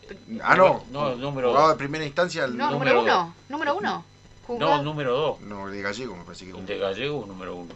Jugado eh, primera instancia. Es jugado primera instancia número Es el número 1 Gallegos y el número 2. Ah, Por eso, no existían los... No, no, Claro. no había, no había, todo bueno, dependía de acá. venían Claro. todos en la autovía que venía Claro. gente, ¿viste? De, de las Para- eras, de Perito, Yo de te todo digo acá. porque ahí en la unidad regional era el, Todo dependía el acá, penal claro. de cansado. Claro, bueno. Y el juzgado estuvo ahí arriba también. Claro. Bueno, vos fíjate una cosa, éramos el centro de todo y ahora somos en la parte de atrás de Mm. todo. Oh, de la acera, de pelotes que había, viste, práctico. venían a parar todo acá. Y Jorge se llama Jorge eh, por el Por doctor Morón. Morón. Por Morón. Jorge Ajá, Morón. muy bien. Mira qué detalle. Eh, Mira él qué lleva el detalle. nombre de por el doctor Morón que mi papá trabajó muchos años junto con Eduardo. Tenemos acá mensajes, los Y leemos. Morón, eh, Carrasco, Claro, eh, Donde trabajaba Betty. López Meyer, el padre, claro. y no sé si habría otro más, viste, era así que laburaba. Ajá. Bueno, dice, querida y recordada familia, muchos momentos compartidos. Abrazo a los chicos. Titi Matías. Ay, un saludo a Titi. Gracias, un beso grande. Buenas tardes, Juan Manuel, tíos y abuelo. Ese es Me quedo ahí para que piensen. Guillermina, Guillermina. me frené para que piensen. Y abuelo, Guille. Claro. Mi tía Cristi y mi tío Roberto, mis abuelos postizos, qué lindo escuchar sus anécdotas. Me acuerdo cuando era chiquita e íbamos a pescar con el tío Roberto y otras veces me quedaba con la tía Cristi comiendo unas ricas tortas fritas. Cuando volvía el tío a- de pescar me traía algas de todos colores para que me bañe. Tengo los mejores recuerdos siempre bañera. con ellos para, eh, para todos lados. Guillermina, también conocida como filtro de sal- sartén. Filito. Filito. Filito. Ah, Filito de sartén. ¿Por qué? Filito de sartén. ¿Por qué filito de sartén? ¿Para qué sirve el filo de sartén? ¿Para romper qué? Rompe huevo. Exactamente. Y porque ella siempre estaba, siempre. Es para todos. Es para todos, es para todos, decía. Eh, eh, había poquita Coca-Cola y claro, se le terminaba. Entonces, Ella con los ojos grandes. es Sí. para todos, es para todos. Había que compartir. Sí, para que no se terminara. Claro. Eh, Y no, después, bueno, papá siempre le decía así porque, claro, siempre estaba en la casa y dormía en la cama en el medio. Ella tenía que dormir entre el- su tía Cristi y su tío Roberto. Así que papá le decía filito de sartén, que rompe huevos. Así que le, era el sobrenombre que le decían, chiste por supuesto, porque lo que más querían ellos es que la nena esté ahí con ellos. Qué bárbaro. Pues son cosas, viste. que- Este, así que bueno, no, Guillermina siempre fue, fue, fue su primer nieta en realidad. Sí. Así que un saludo Guille, te queremos. Eh, pero bueno, así como con Está Guille. firme que Guille. Sí. Sí, sí, sí. El otro día estuvimos lo de Rudy ahí, que hicieron un asado de Josefina, la prima, Ah, claro. y este y la, la- eh, se vino de, de Radatili. A compartir. Sí. Así que bueno, an- anécdotas un montón, un montón. Eh, después, bueno, ¿qué, qué otro, ¿qué otro emprendimiento tuvo papá? ¿Qué sé yo? Eh, ah, eh, este de... mm, espérate, la proveeduría eh, marítima. El primer Telex en Puerto Deseado, Ah. ¿dónde estuvo? claro, era de los en japoneses. Era. San Martín y 12 de octubre. Los japoneses, me acuerdo que nosotros, en la casa era la oficina, el negocio y La atrás la casa, o sea que Sí. nosotros eh, compartíamos con el negocio.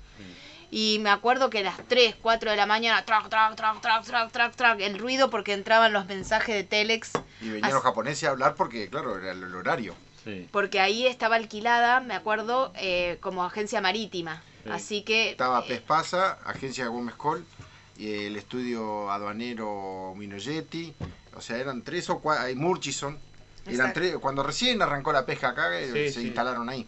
Ahí en la esquina. Así que bueno, el primer Telex en Puerto Deseado estuvo en casa y nosotros eh, recibíamos acá to- toda la... El fax, igual. el fax también, pero el Telex me acuerdo. Después. Me acuerdo cómo, el- cómo sonaba a la, ma- a la madrugada. Sí, después, bueno, también estuvo en la Cámara de Comercio, hicieron un gran trabajo ahí con Claro, con Con Ramón, con, todo el. Valerio. Valerio Claro, cuando se hizo la, la sede. Ahí estaba Bueno, Susana también. chica. Susana, sí. Susana. Ustedes también estaban Sí, ahí. Susana era la Sí. vice. Claro. Sí, sí, estaban, ustedes estaban. Ahí hay una anécdota que el, el estatuto ni lo habían leído. Porque renunció Ciene y te- le correspondía por el estatuto a Susana, que era la, Claro. la, La boca primer primera. vocal. Ay, claro, porque no el vicepresidente, y sino el él- primer y vocal. Ramón agarró la manija y agarró él. Claro, claro. Pero era época que se trabajaba y se hacían cosas, ¿eh? Mm. Y cómo trabajaban. ¿Cómo eh, a la más chica, a la más chica, Alejandra, cómo ese recuerdo era la más mimada, todos por igual, tenías un, un plus especial por ser más chiquitita? No, no, siempre el cariño y el amor fue para todos igual. Eh, yo siempre fui re mimosa por ser la más chiquita. Es más, ahora cuando hablaban de, de los veranos que eh, hacíamos los viajes a las estancias a, comprar lana o comprar hacienda, bueno, yo era la más chiquita, siempre iba con ellos. Tenía todo el asiento de atrás del auto para acostar ir durmiendo tranquila. No. ¿Dónde viajaba todo el recorrido? A UPA de mi mamá. Sí, no, siempre fue repegota. Siempre fui repegota, o sea, como más, pero porque yo era bastante intensa con mi mamá y siempre muy mimosa de estar a UPA y demás. Pero el amor de ellos siempre fue para los tres por igual. Amanecíamos los cinco en la cama, no sé cómo entrábamos, porque imagínate, Jorge siempre fue grandote. Ale no, era la beba porque era chiquitita, pero Jorge siempre fue grandote. Y tomamos mamadera hasta los siete años, así que amanecíamos los cinco en la cama. ¿Viste que hoy se acostumbra que cuando Jorge se... todavía se- no lo puede blanquear eso, se, No, lo, no. se lo dijiste. No, lo dijo, se quedó en silencio. No, pero no. Hasta los siete. Pero, pero bueno, está, amanecíamos todos. ¿Viste que hoy se acostumbra que cuando se pasan los chicos, los pa- el padre se va o eso? No, no, nosotros éramos los cinco. ¿Cómo entrábamos en esa cama matrimonial de 1,40? Porque no es como ahora que hay camas de 2x2. No, no, la cama tradicional de 1,40. Ahí amanecíamos los cinco todos los días. Qué cosa. Así que por igual. Eh, yo recuerdo una charla con Jorge Riballa, ¿no? Y él decía de cómo eran las juntadas en el campo y eran como cerca de 100 eh, la parentela y pasaban Navidad y Año Nuevo, ¿no? ¿Y por qué traigo a la colación esto? Esto de fomentar la familia, de juntarse, de, de visitarse, de hablarse. Vos ya pinceleabas un poco esto de el regalo para los nietos, para los sobrinos, para todo. Eh, esta cultura, digamos, de juntarse, de amucharse, ¿se fue manteniendo en el tiempo siempre? ¿Fueron ustedes de juntarse así? Sí, mientras vivían ellos, sí. nosotros eh, nos juntamos siempre, siempre los Cunle, los Feijó. Las tres familias, ¿sí? Porque mi abuela eh, era muy pegada con su hermana María, así que mi papá con Gustavo y con Marta eran como hermanos. O sea que ellos toda la vida estuvimos juntos y los vecinos también, porque ahí estaba Claro, Porota Santiago. y Porota y Santiago Vergara, que eran vecinos de la tía María. Éramos una gran familia. De ahí las roscas políticas en la casa de la tía Leti, que nos, que mi papá tenía otro pensamiento, porque era, había creado eh, eh, La UCD. la La UCD, no creado, pero la fuerza, ¿cómo es fuerza? ¿Cómo se Nueva llamaba? fuerza, pero no, Nueva ya fuerza. en ese tiempo Claro. no sé. no compartía las ideas políticas del grupo de mi tía Leti Claro, del peronismo. del claro. peronismo, pero él No, participaba por igual en las reuniones. pero en la, Y en la esa roca política no época estaba. eso, pero- y si no anterior, el- lo de Frondizi, ¿viste? La, el, el Partido Desarrollista. Ah, claro, Así que bueno, nuestras fiestas siempre eran, y ahí estaba Coyote, el hermano de la tía Mm, Leti. claro. Eh, así que éramos una gran familia. Todos. Es más, cuando llegaron usted, tu hermano, eh, Jorge, Jorge. a los primeros lugares que ha ido fue a la casa de mi abuela.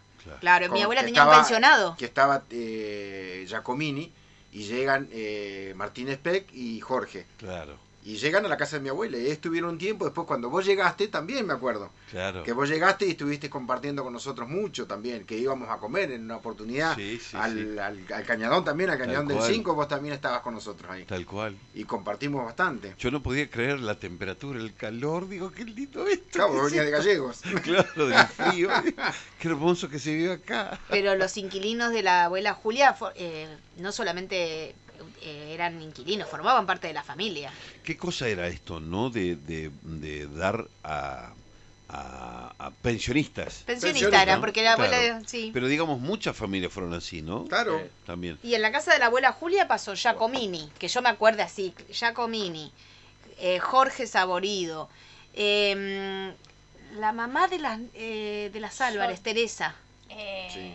sí. Teresita, Teresita, la mamá de las mellizas Álvarez, de Mónica y de la- Margarita. Margarita, Margarita. Margarita. Margarita. Bueno, han pasado hombres y mujeres. Yoli. Yoli, Claro. la mujer de Rocco. Ajá. Este, Marina, Marina, que la otra día me lo encontré y, y Ramírez. Marina Ramírez, muchísima gente que ha pasado viviendo con la abuela y, y como te digo, no solamente eran sus pensionados, formaban parte de la familia. Claro, pero eh, me, me llama la atención eh, la forma, ¿no? Porque también era una forma de, de ganar unos pesos, Sí. pero esto, ¿no? De tener una apertura hacia desconocidos Claro. o recomendados. Generalmente nunca era un desconocido. Eh, Pero había mucha intuición. anteriormente, lo que estás diciendo eh, de esa época, y anteriormente venían y iban a los hoteles. Claro. Vos decís, ¿cómo? Ahora, eh, si tuviera que eh, pagando hotel, ¿viste? Y No antes podés. lo- los sueldos no eran tan Claro. grandes. Y ven- eh, la familia completa eh, iba a lo- al hotel hasta que se acomodaba, ¿viste? Ah, sí, a se, donde se tenía sentaban en una casa, o algo. Era como que. Sí. confiaban en la intuición, la primera impresión, o venían recomendados. Y vos sabés que lo vi ahora, la, la vez pasada estuve en Madrid y también veo que dan pensiones. ¿Está Ah, bien? mirá, claro. Porque los hoteles, Ah, viste, hoy día te arrancan la cabeza. Sí. Y los hoteles esos de, de, de, de, De Madrid de cuatro estrellas, cinco estrellas, para en quedarse Madrid ahí. no está para quedarse muchos días. Tenemos que- mensaje de estancia La Lomita. ¿Eh? Mensaje estancia La Lomita. Ciceli. Ciceli. Hola Juan Manuel, mandale mis saludos a la familia Cis. Siempre los recuerdo a mi amigo Roberto, un visionario. Totalmente. Sí, una persona de lujo y se ha portado con mi papá, Ever Ciceli. Ever, Ever. Ever Ciceli Sí, se sí, llama sí, ese sí. señor. Y siempre agradecidos con él. Muy bien. Bueno, esto de, de juntarse. eh, Después, volviendo un poco a ser visionario con el transporte, los primeros eh, corderos que salieron por nuestro puerto eh, fue papá. Y De Río Gallego. de Río Gallegos, que eh, con los camiones... Venían en camiones térmicos y, y venían a Carza y bueno, pero mi papá vio un poquito la beta del tema de esta nueva Él gestionó idea. ese trámite, ¿viste? Claro, eh, se fue a Buenos Aires por el tema de la lana. Nunca hicimos un viaje de lana, mira. Eso, mira. ni le dio ni un solo viaje de lana, pero él fue el paspado que fue a Buenos Aires con el con su maletín a recorrer porque tenía conocido en todas partes él con el tema de la lana, con el tema del del cordero y todo eso. Y después fue a Gallego, le explicó lo que era la, el tema de la exportación. Las en- navieras. Las navieras, el tema del reembolso de Puerto Patagónico, que era lo más importante que había. Ahí fue el gancho más importante que tuvo nuestro puerto. Para comenzar a exportar a través de contenedores. Así que nosotros muchos años eh, hacíamos los viajes Río Gallegos deseado transportando los primeros contenedores de cordero. Y papá ayudó mucho en la gestión a los dueños de Costanera. Claro. eh, para, la- Para para la- habilitar el- la plazoleta. plazoleta fiscal. Él no participaba, pero él ayudaba. pero siempre fue un gestor y, un, y, a- y acompañar.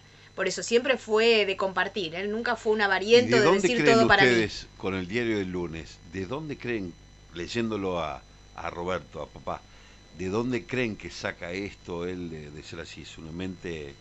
Lo traía de encima eso, venía en el ADN seguramente. Mi abuelo no, porque mi abuelo era, digamos, un empleado de, de- de trabajo de toda la vida. Y mi abuela, una ama de casa de toda la vida también, y pero no sé él de dónde vendría. Pero lo ¿Algún- tenía en la sangre, eso te, lo, te lo aseguro, ¿eh? porque nunca paró Sí, de... porque no, no paró Por nunca, era un negocio tras otro. que- Roberto nunca paró. Claro. Entonces, Como cuando te decís nunca paró, bueno, ¿cómo? Sí, no se quedó quieto nunca, siempre tenía algo que hacer. Como dijo un sobrino de él, este, un amigo, eh, Darío Ruiz, murió con las botas puestas. Sí. Y después de acompañar en el deporte, su protector era Oh. Beto, Beto Kunle, que también eh, fue boxeador, corría en bicicleta y el que estaba al lado de Beto en la ruta con acompañando, yo me acuerdo que porque íbamos toda la familia, no es que era iba- mi papá nada más, mi papá, mi mamá y nosotros. Así que me acuerdo las carreras de bicicleta de Jaramillo a, a Deseado acompañándolo a Beto y A lo que lo retaba. Ah, sí, lo retaba. Porque sí. me- le decía, cuando se mandaba alguna macana, era el retos y los gritos del Robertito hacia Beto, Ay, que Beto. Siempre se acordaba. Cuando boxeaba lo mismo, el que estaba en el Aparte rincón. era muy caliente, era, era muy caliente. Eh, Sí, sí, o sea, sí, caliente. Eh, él cuando se está temperamental, Temperamental. cuando se eh, jugando eso, nunca le gustaba perder. Con la paleta, un jugador de pelota paleta. en la, en la paleta no sabe, no sabe. Hay una cantidad de anécdotas con los chicos de la paleta hoy, qué sé yo, como Cativa, Marcelo Pérez, eh, Eugenio Serra. Serra, Bueno, eh, Jorge también participó, Ma- creo que- Mauricio, yo sigo, sigo ahí. No, no, no, digo Jorge... Jorge Rivalla. Ah, Rivalla, bueno, Jorge. Y Jorge Saborío también al principio. Claro, creo, llegó, sí. Y el, sí, el sí. compañero de papá era Pedro Urbano. Ah, Pedro. Papá jugaba con Pedro Urbano. Hay una anécdota tremenda, porque siempre fueron, viste, de Macañar y qué sé yo. Pedro siempre fue un, un aparato que no tenía nombre. Y en una oportunidad mi papá jugaba con Pedro. Y eh, Rosales, eh, que era el jefe de la aduana, jugaba con Cativa. Bueno, jugaban siempre, qué sé yo. Dice, vamos a jugar una cena hoy. Era el viernes.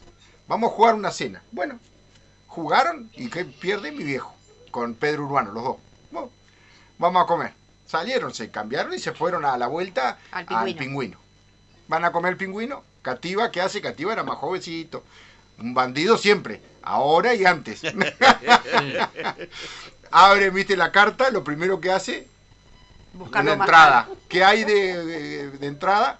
Pulpito. No, claro. Lo, Lo más, más caro. caro que había en la lista. Sí, sí, sí, nada del plato del día. No, no, aparte de ello, los que perdieron, Sí. Silencio. Pulpito, bueno, pulpito. Para los cuatro, pulpito para los cuatro. Eh, ¿Qué van a...? Pulpito de vuelta. No. Pulpito. Vino el mejor. Lo hicieron pelota. La cena más cara de su vida. Re pelota lo hicieron. Y el otro día le dicen, "Ese a mí no me gusta el pulpo. Hijo de la gran siesta. Pero igual. La comparsita. Pero bueno, anécdotas re lindas por todos lados. En una oportunidad, un campeonato de paleta en Gallegos. Justo en la ceniza, fue el 91. Una ceniza tremenda. Y mi papá consiguió la tráfico de Arbumás para ir. Así que fue Eugenio y Marcelo Pérez que jugaban en primera. Ellos estaban en el campeonato, había un campeonato grande. Después jugaban yo con Mauri- va, Mauricio y yo, Mauricio Pérez y yo, Cativa y... ¿Quién más había? Pero me falta uno. Bueno, no me acuerdo quién era el otro. Romano, Romano jugaba no, también. pero no, Romano no fue. Y salimos, ¿viste? Y bueno, manejé, manejaba yo y mi papá, ¿viste? Y bueno, íbamos, llegamos, a- pasamos entre cerros, no se veía nada, nada, Jaramillo, Tres Cerros, no se veía nada, nada, nada. Bueno, fuimos, qué sé yo, y por ahí en la zona de Tres Cerros veníamos a 45, vendríamos, 50 esa parte. Y de repente, pero casi un coche, un R12 casi parado. Ah, no sabés, casi lo tragamos. Iba adelante, iba marchando con el mismo sentido nuestro. Pero iba, claro, iba tan despacito que nosotros veníamos 40, 45. Que no se veía nada. No, no se Yo no veía sé nada. si en ese Yo viaje no iba. en esa época. Oh, mirá. Y tenía miedo que, que aparezca alguno. O ¿viste? de frente, Porque- medio por el medio, claro, o uno que va adelante. no tengo presente si no, vi- no estuve yo en ese viaje del, del volcán. Me parece que sí. Me parece que sí. Me Sí, no, estoy, sí, sí, sí, no me acuerdo, pero mirá. No, lo tengo. Ahora estoy haciendo memoria. Ahora que me decís, estoy haciendo memoria y no sé si no veníamos Claro, también. porque, o sea, estás es más, te llevamos esa yo. vez. Porque viajabas a Gallegos vos y, y te Claro. viajaste con nosotros. Estaba, estaba viviendo algo que viví yo, claro. Claro. Bueno, resulta que, ¿qué pasa? Llegamos allá, eh, hicimos, viste, estuvimos ahí. Primero nos llevaron a un albergue. ¿Qué sé yo? Miraron así, ¿qué? Nos vamos a quedar acá, vamos, ¿no? Era miércoles. Y nos fuimos a un hotel. Y todos, por supuesto, ¿no? Así que nos fuimos al hotel. De ahí nos fuimos a cenar, qué sé yo, salimos, anduvimos ahí, bueno, fuimos a... Y Cativa en una de las noches salimos a un asado en el club. Que nos fuimos, viste, no, hay asado, asado, fuimos. Claro, resulta que no era para nosotros. Era para un, no sé qué grupo era, no sé qué era. Bueno, nos metimos igual. Y después salimos, claro, y fuimos a tomar algo un boliche. Y ese Cativa, mi papá lo sacaba de un lado. Y camorreaba con otro y lo sacaba de otro. Y al único que le hacía caso era mi papá, ¿viste? Acá los otros, ¿viste? Eran desorejados. Cativa, dejate de molestar, dejate de joder, Cativa. Así que meta a retarlo, Cativa. Así que, pero no, pasamos unos días tan lindos, que, qué bárbaro. Re lindo. Con Cativa, con mi papá jugaba. Yo jugaba con Mauricio y mi papá y Cativa, lógico, ahí estaba. Pero. Y después montones de anécdotas, jugando a la paleta, viste como te digo, caliente, viste. Y qué miércoles jugaba, jug- cuando jugaba conmigo era una pelea tremenda. Esos ojos. Oh, saltaba, vi, se enojaba Ay. mí, me retaba y yo por ahí protestaba. Uy, era una guerra. era. Hola Juan Manuel y Chispa, les mando un beso grande a mis primos. Desde que tengo memoria compartí mi vida con ellos y mis tíos Cristina y Roberto. Recuerdo las anécdotas que nos contaba el tío y las comidas ricas de la tía, las charlas, los viajes, las visitas a Buenos Aires cuando estudiábamos y después su acompañamiento cuando nació Guillermina. Los extraño mucho, María Laura. También. Bueno, en Y otra que de esas no manda- Beso, Laura, beso, Y beso. obviamente que Sabes te quiero. Otra que te cuenta, que te contó un poquito Silvana, fue una de las carreras esa de bicicleta de Beto. Y largan de, de, de Jaramillo. Era un grupo de Jaramillo, había un grupo de mayores que largaba el 60 y otros que largaban Sí. del 40. Sí. Y venían, viste, bicicleta, y mi viejo con la camioneta. Y nosotros, por supuesto, con él. Nosotros veníamos atrás, y qué sé yo, no me acuerdo si venía Marcelo o alguno de ellos también. Veníamos, y claro, y venían, viste, bicicleta y bicicleta y bicicleta. ¿Y qué? Miércoles venían. Había gente de Comodoro, había de todos lados. Y venían, venían, viste, un pelotón, se había ido un poco otro, y venía Beto pedaleando, y viste, y cuando mi, mi viejo lo, por ahí cuando medio se quedaba un poco, le pegaba unos gritos y Beto reaccionaba tratando y dale, y dale. Era curtido, pobre Beto ese. Pues el, el loco, el loco. Y bueno, llega, me acuerdo como si fuera hoy. Pasamos Telieri en el bajo ese de. eh, el bajo de la Macra, el bajo del 18. Sí. Cuando lo tiraron. Eh, vos sabés que, claro, ya venían acalambrados, realmente venían acalambrados. Venían duros, ¿viste? Y se larga ahí en el bajito y venía uno que venía en un pelotón anterior, Carballo. Carballo. Eh, que venía bien largado del 40, no sé dónde había largado, pero claro, venía medio duro también un hombre mayor, que era de la policía. y, y el Carballo yo no sé qué hizo. Y Beto venía duro. Y venía medio en el pelotón. Y no sé qué caracho pasó y se choca, lo toca a Beto de atrás y se cayó Beto. Y Carballo también. Y, se- y mi viejo no sabe, se bajó, clavó los frenos, se bajó, hijo de, le gritaba a Carballo. Y, y lo corrió. lo levantó un poco a Beto y lo empujó, ¿viste? Porque Beto se cayó con las punteras puestas, Para todo, que porque no pudo ni claro. sacarse las punteras, pobre Beto. Claro. Como venía, cayó. Así que lo levantó, ¿viste? Lo cargó arriba de la bicicleta y lo empujó un poco para que agarre y pueda seguir pedaleando. Sí, sí. Y Carballo agarró la bicicleta y corría y mi viejo atrás. Le quería pegar unas patadas por el culo. Mirá que hay lugares, ¿eh? No, no a sabés, no sabés. Y me acuerdo ese día llegan y se eh, la llegada era ahí en el, en el Banco Nación. Y claro, donde doblan en Apueyrredón, se le habían sacado como una cuadra a los otros, ¿viste? Así que mi viejo venía de Telier para acá, puteando y le gritaba y vete y dale. Y agarró un pedazo, lo agarró de la, de la camiseta con la chata a la par. viste, con la mano afuera, afuera, lo agarró la camiseta y le pegó un empujón que avanzó como, como 5 kilómetros, era avanzado en el empujón que le encajó. Y de ahí llegaron, viste, los otros se confiaron, venían y venían, viste, y casi, por la pobre Leti, estaba ahí en la llegada, y Beto, no sé qué, quiso salir, casi la lleva por delante. Y llegó y que le, le- le ganaron, pero por media rueda. Le entró, entró y claro, los otros condiciones así, Beto venía, cabeza gacha, venía. Pobre Beto, qué Varias bárbaro. categorías de la Claro, varias categorías, sí, sí. Qué lindo recordarlo a mi amigo Roberto. Mis saludos a los hijos. Abrazo grande. Ever. Ever. A ver si se- Ever. Este, sí, mu- muchos, muchos amigos. Y después una de las últimas anécdotas, porque él siempre fue kamikaze. Él anduvo años y años sin carnet de conducir. Oh, Él nunca renovaba el, al carnet a tiempo, pero años, ¿eh? Y tenía siempre suerte, era un hombre de suerte. Entonces, un- uno de los últimos viajes que hizo cuando estaba con la agencia de viajes, llevaba eh, a dos turistas italianos hasta Perito Moreno en plena fiesta de las cerezas. O sea que había un control policial en todo el camino. Sale mi papá sin carnet de conducir y Facundo, el hijo de Jorge, menor de edad en ese momento, pero como siempre, manejando como el padre desde chiquititos. Así que venía manejando Facundo. En eso, llegando a las eras, control policial, entonces mi papá, que ve el control policial, a metros de la policía, cambia de conductor y agarra él el volante. En eso nos cuenta mi primo Pablo, que venía, que venía Justo, iba para los antiguos, y ve ese movimiento y dice, ay, el tío queda preso, ¿viste? Entonces pasa el control policial y frena, porque esperando, porque seguramente conocía que papá no llevaba carnet, que cuando llegara el control policial, aparte de haber cambiado el volante, no tenía carnet. Entonces dijo Pablo, voy a esperar a ver, a socorrerlos. Resulta que Roberto para y le- la, la policía le pregunta, ¿carnet? Y mi papá en- sobre el, la, el mío. sobre la marcha. Agarra, saca de la guantera el carnet de Jorge, imagínate.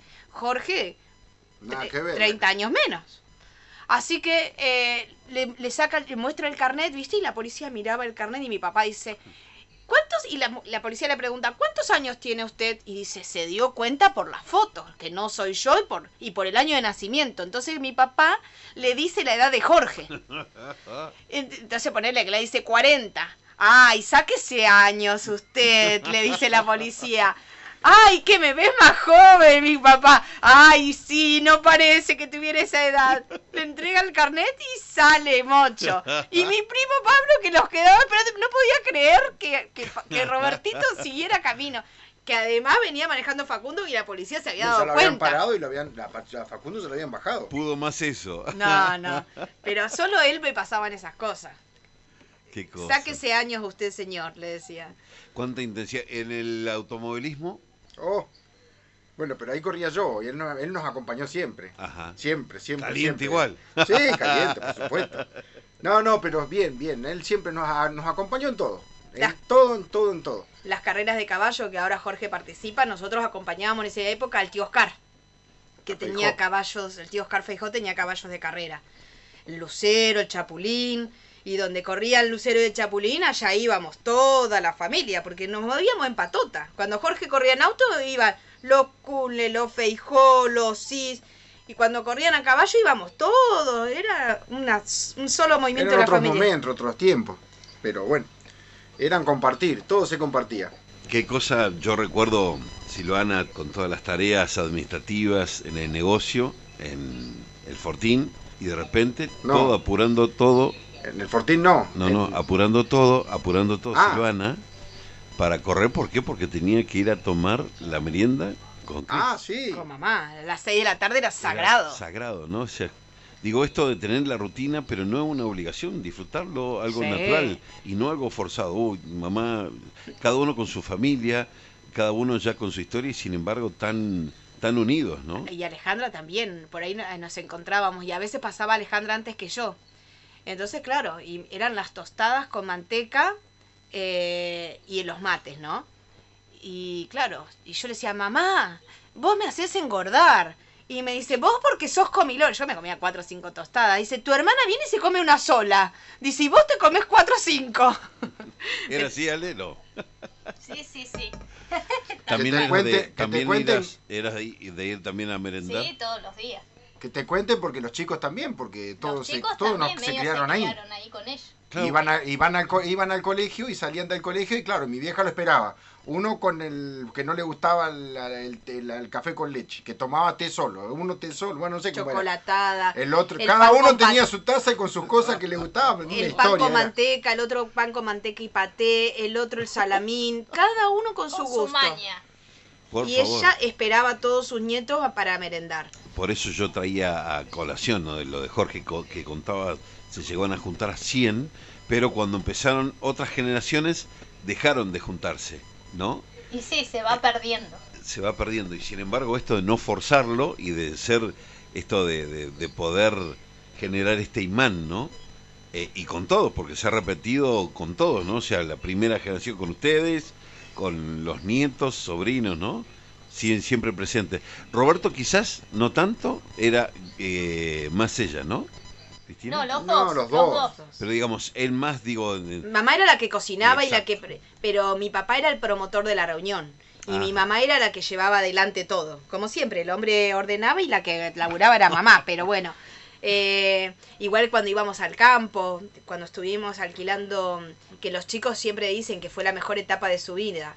Cuando alquilamos Tres Fontanas, eh, mamá se iba los viernes con todos sus nietos y papá, y nosotros íbamos el sábado a Alejandra, ella se quedaba, yo iba y venía, y los domingos, este, y íbamos todos para allá, y mamá iba, pero mamá se iba con sus nietos y con todos, y a cada uno su gusto. Che, algo nos faltó. ¿Cómo fue que se conocen Cristina y Roberto? ¿Cuál es la historia?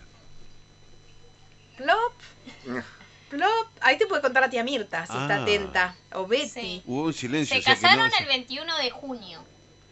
Un 21 de junio se casaron, pero realmente cómo se conocieron no, Ajá. no sabemos. No Así que sé. la tía Mirta por ahí puede dar Y la tía. Mirta que era, la tía Mirta tiene la, la misma edad que confesora, mamá. Mirta confesora. Ah. Claro. Mirta la confesora. Sí, sí, Mirta, la tía Mirta te puede contar. Mirta era de la edad de mamá, pero era muy amiga de la tía Dorita. Pero bueno, ¿cómo se conocen mamá y papá? No sé, no sé, porque mamá tenía 17, 18 años, mi papá era más grande, 7 años mayor. 25 años tenía cuando se casó y mi mamá 17, 18, 19. 18, Atrevido. 19. 19. Así que, pero ¿cómo se conocieron ellos dos? No sé cuál fue el, el punto que se conocieron, eso no lo sabemos. Nos dejaste mudos ahí. Pero bueno, seguramente que alguno nos va a socorrer después con la información. Bueno, nos quedan los últimos 15 minutos eh, de programa para disfrutar y poder charlar, ¿no? Ya como lo estamos haciendo hasta el momento. Eh, Los domingos en familia era bien tanos, ahí de- era todo lo tano, los domingos todos a comer y nosotros seguimos con esa tradición, pero lo que decimos, ¿no? Con, ahora que somos nosotros las que tenemos que tomar la posta, eh, con Alejandra, le digo, nosotros llegábamos a comer el domingo a la una del mediodía, porque tratábamos de dormir lo que más podíamos y íbamos con toda la familia. Y mamá siempre tenía el, la entrada, el almuerzo y el postre. Todo en un ratito. El La- la almuerzo vieja casero, época. siempre La ñoquis, lasaña, canelones, todo casero. Las pastas. Las La pasta, era domingos. pasta. La pasta de los domingos. Y nosotros llegábamos a la una a comer y bueno, después sí ayudábamos con, con, la- con el levantar la mesa.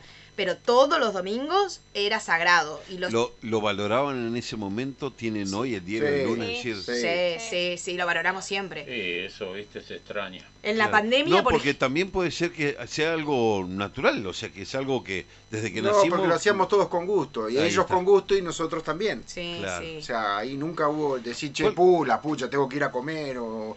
No, no. Cuando nunca, éramos jamás. adolescentes eh, y nuestros hijos adolescentes, no es que el domingo pasaba de largo porque habían salido a bailar, no, no. Al mediodía sagrado, se levantan a almorzar.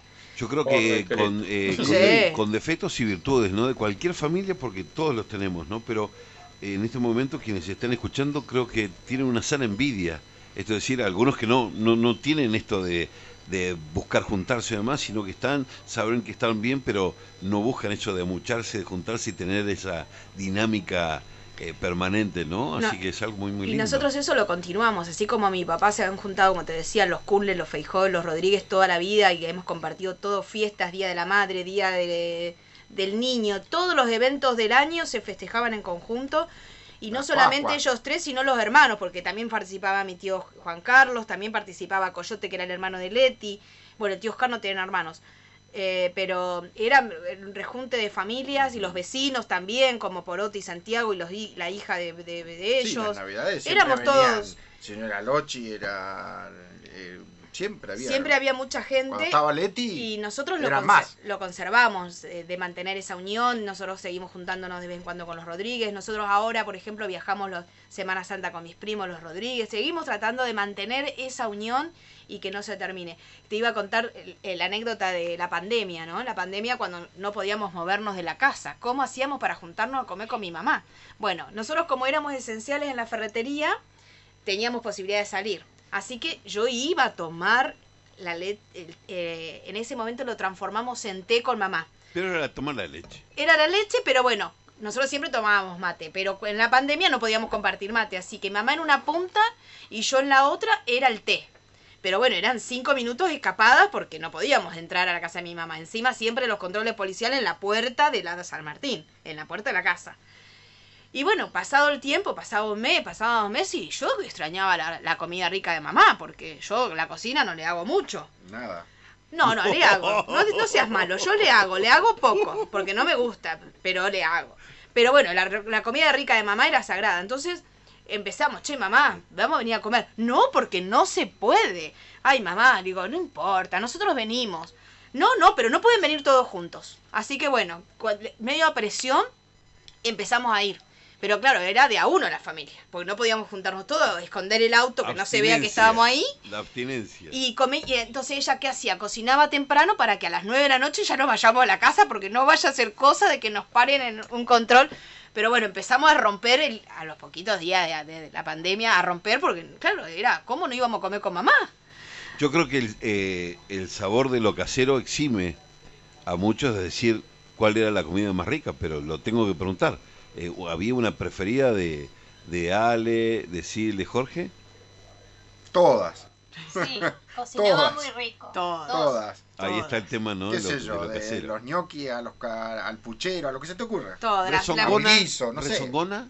¿Eh? ¿Rezongona era Cris? No, No. no, re tranquila. Los sesos a la criolla que hacía, eso los extraño, ¿eh? A mí Porque eso no es no. tan fácil. No, eso no.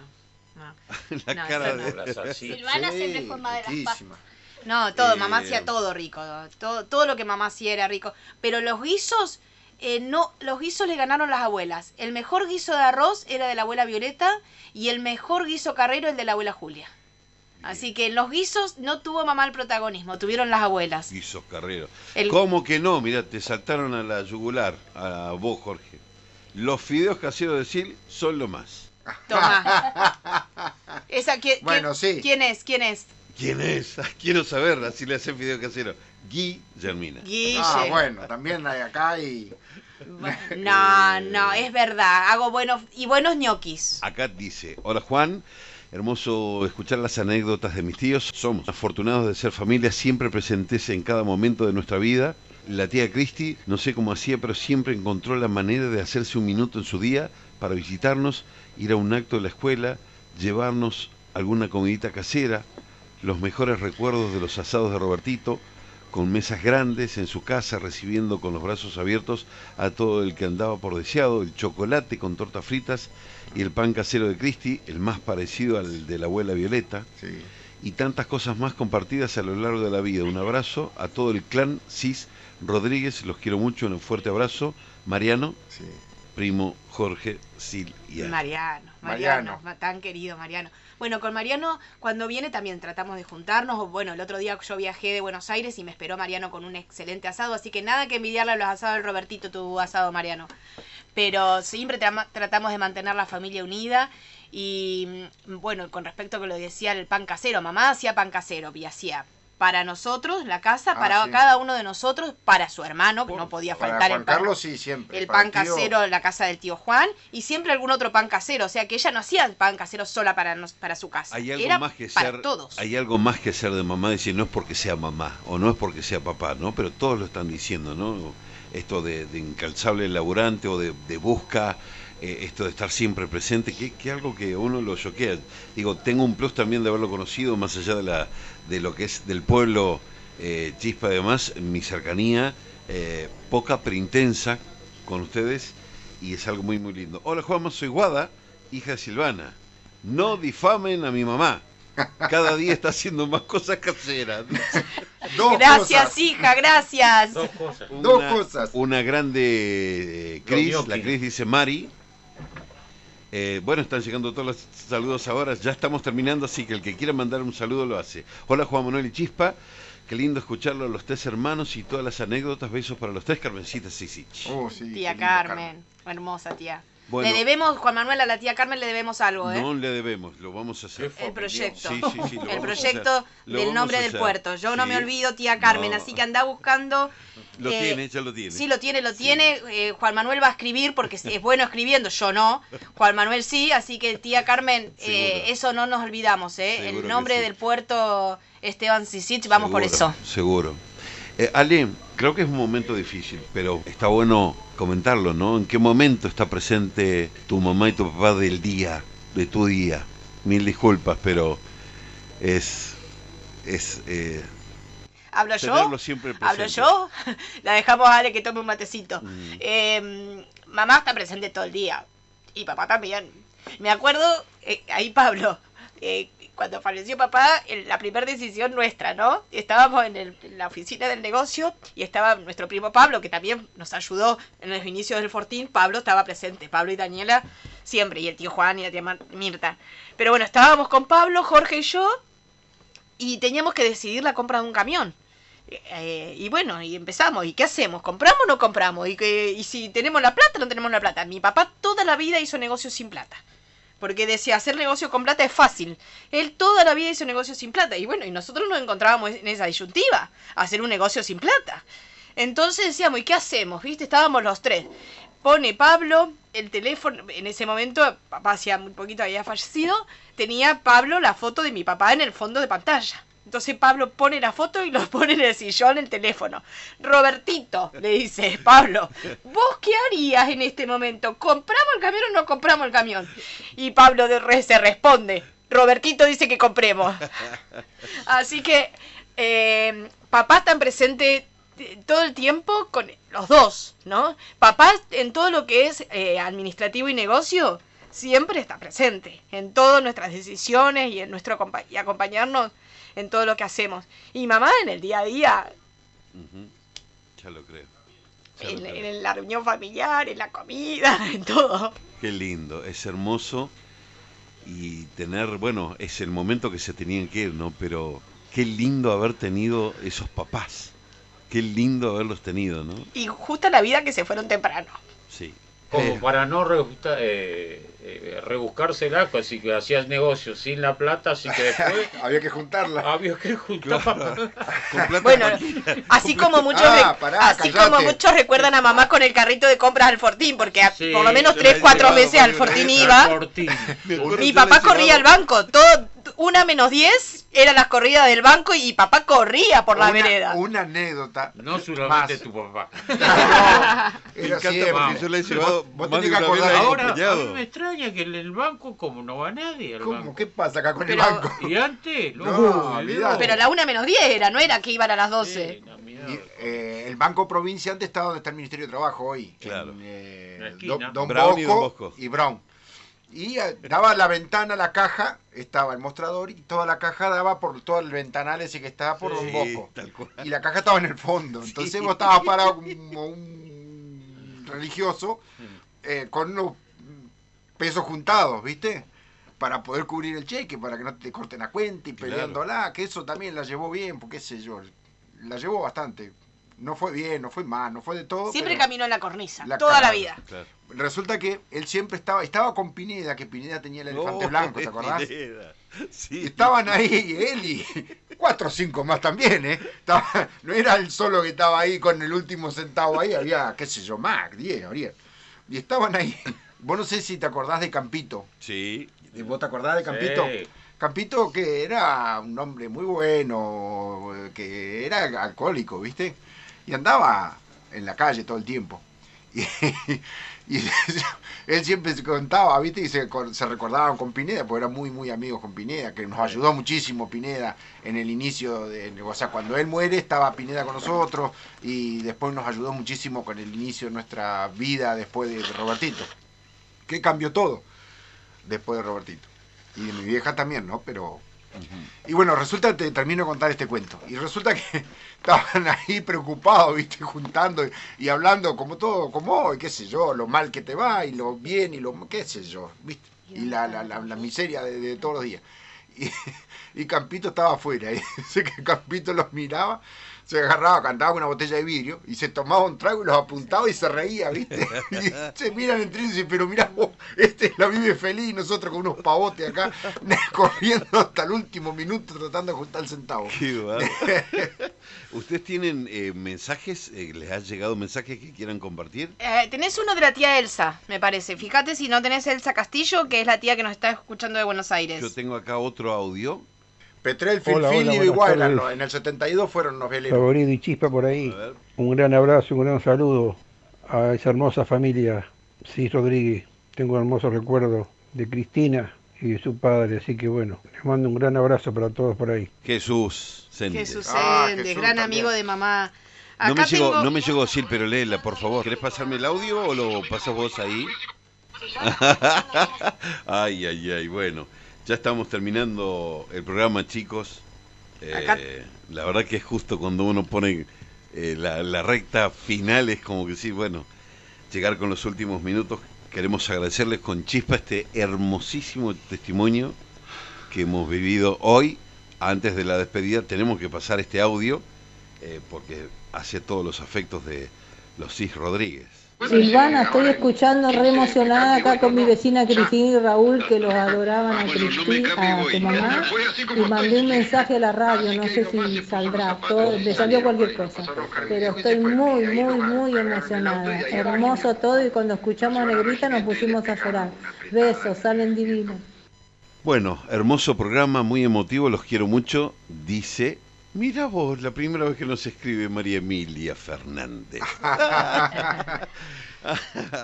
bueno, ahí está entonces. Muy querida. familia queda. Muy querida por todos nosotros, por mi mamá. Mm, Mi mamá la quería muchísimo, muchísimo, muchísimo, Emilia. Bueno, chicos, eh, abrazo enorme. Gracias por este momento de traerlos. Lo- lo- los tenemos a, a ustedes tres, pero los tenemos a Roberto y a Cristina muy, muy presentes. Mucha gente, ¿eh? Mucha gente los tiene presentes más allá de la familia, ¿no? Sí, eh, lo del carro de la anónima, de, de- de- del Fortín quedó para la historia. Muchísima gente la recuerda yendo a comprar. Y yo varias veces la he acompañado también. Sí, pasa que ella, Es como más, te el carro digo, está en la casa. sí, lo tenía en su casa. Porque nada, ella, como te digo, cocinaba y nos atendía a todos. Ella vivía para los demás. Desde ella por ahí se descuidó, Juan, se eh, descuidó ella misma porque era vivir para nosotros. mm. Y lo volvería a hacer un montón de veces más. Seguro, Seguro. seguro, seguro. Desde Estancia San Juan, escuchando el programa, desde el campo, un beso a todos, dice Mirta. Ah, Mirta, Oh, Mirta sí, Aguilar. lindo, Mirta. Un Mirtita saludo, Aguilar. Mirta. Bueno, chicos, muchas un beso gracias. grande. ¿Cómo le han pasado? Muy bien. Muy bien. Bueno, a Alejandra le faltó hablar, ¿eh? Lo último, que no pudo, le tuve que salir a socorrer. Bueno, Y a Jorge también. Me tapó al final. no, pero Silvana. Ale, Silvana agarró la manija y no paró, ¿viste? Cuesta Yo, hablar. yo es estuve de difícil. apuntador acá. Ah, Estuvimos mirando. ahí la- Sí. bueno, ahora la escuchamos a Alejandra. Que, Que todavía cuesta mucho hablar de ellos, es muy difícil, pero bueno, siempre están presentes y, y bueno, con mamá me pasa algo especial. Sobre todo cuando cocino para la familia, eh, siento como, como una presencia atrás mío y yo sé que es ella. qué lindo, qué lindo. Pero que sentí un, ca- un cachetazo de decir menos sal, más sal, Sí. más comino, No, menos. pero es algo muy raro que me pasa, que es como, como un airecito, como una presencia Qué sobre lindo. atrás mío. Qué hermoso, bueno, al Sí, margen de sí, que no, siempre está. qué Porque hermoso, vamos a decir la verdad, la cocinera de los domingos es Alejandra, nosotros somos sus ayudantes. qué lindo. Que Jorge Brindan- al principio brindan- era más ayudante, porque él era el del tuco, y eso por ahí era Jorge, hasta que se le pasó un poco de agua y hizo un tuco medio aguado, pero bueno. Igual lo perdonamos. ahí en esto Había que entrar con bota de goma, ¿eh? Claro. Y ahí pregunto, está ¿hay, Emilia. hay un rito o algo? ¿Hay un rito o algo? ¿Cómo? ¿Hay un rito o algo cada vez que se juntan en memoria de ellos? de No, que se no. juntan los domingos o algo? No. No, no. Sabemos de que, ten- que estamos juntos y que compartimos en realidad con ellos igual. Exacto, ahí está. De hecho, estaba nuestro primo Pablo ahora en el Fortín y ya estábamos organizando una cena con ellos. Eh, el tema de la reunión familiar continúan con los feijos lo mismo, cuando viene Marcelo, el juntarnos, ma- mamá y papá eran los padrinos de Victoria, así que nosotros siempre estábamos, yo soy la madrina de Fío, así que eh, cuando vienen ellos siempre estamos tratando de, de juntarnos, de mantener lo que, se- lo, que, lo que sembraron ellos, ¿no? La reunión familiar, el juntarnos y el estar atento al otro. A lo mejor no nos visitamos tanto o no estamos tan atentos como estaba mamá, que mamá es cierto, un mensaje para cada uno todo el tiempo, ella no descuidaba a nadie. La familia de Truncado. Eh, la familia de Truncado, eh, sus primas, María Inés Mercado, Lucy. Lucy, me- donde nos encontramos lloramos porque dice, ¿cómo la extraño? Porque mamá eran por ahí las 12, una de la mañana.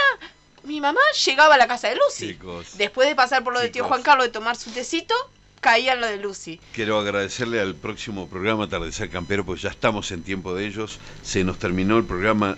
eh, me ganó Silvano con el tuco aguado, dice María Emilia.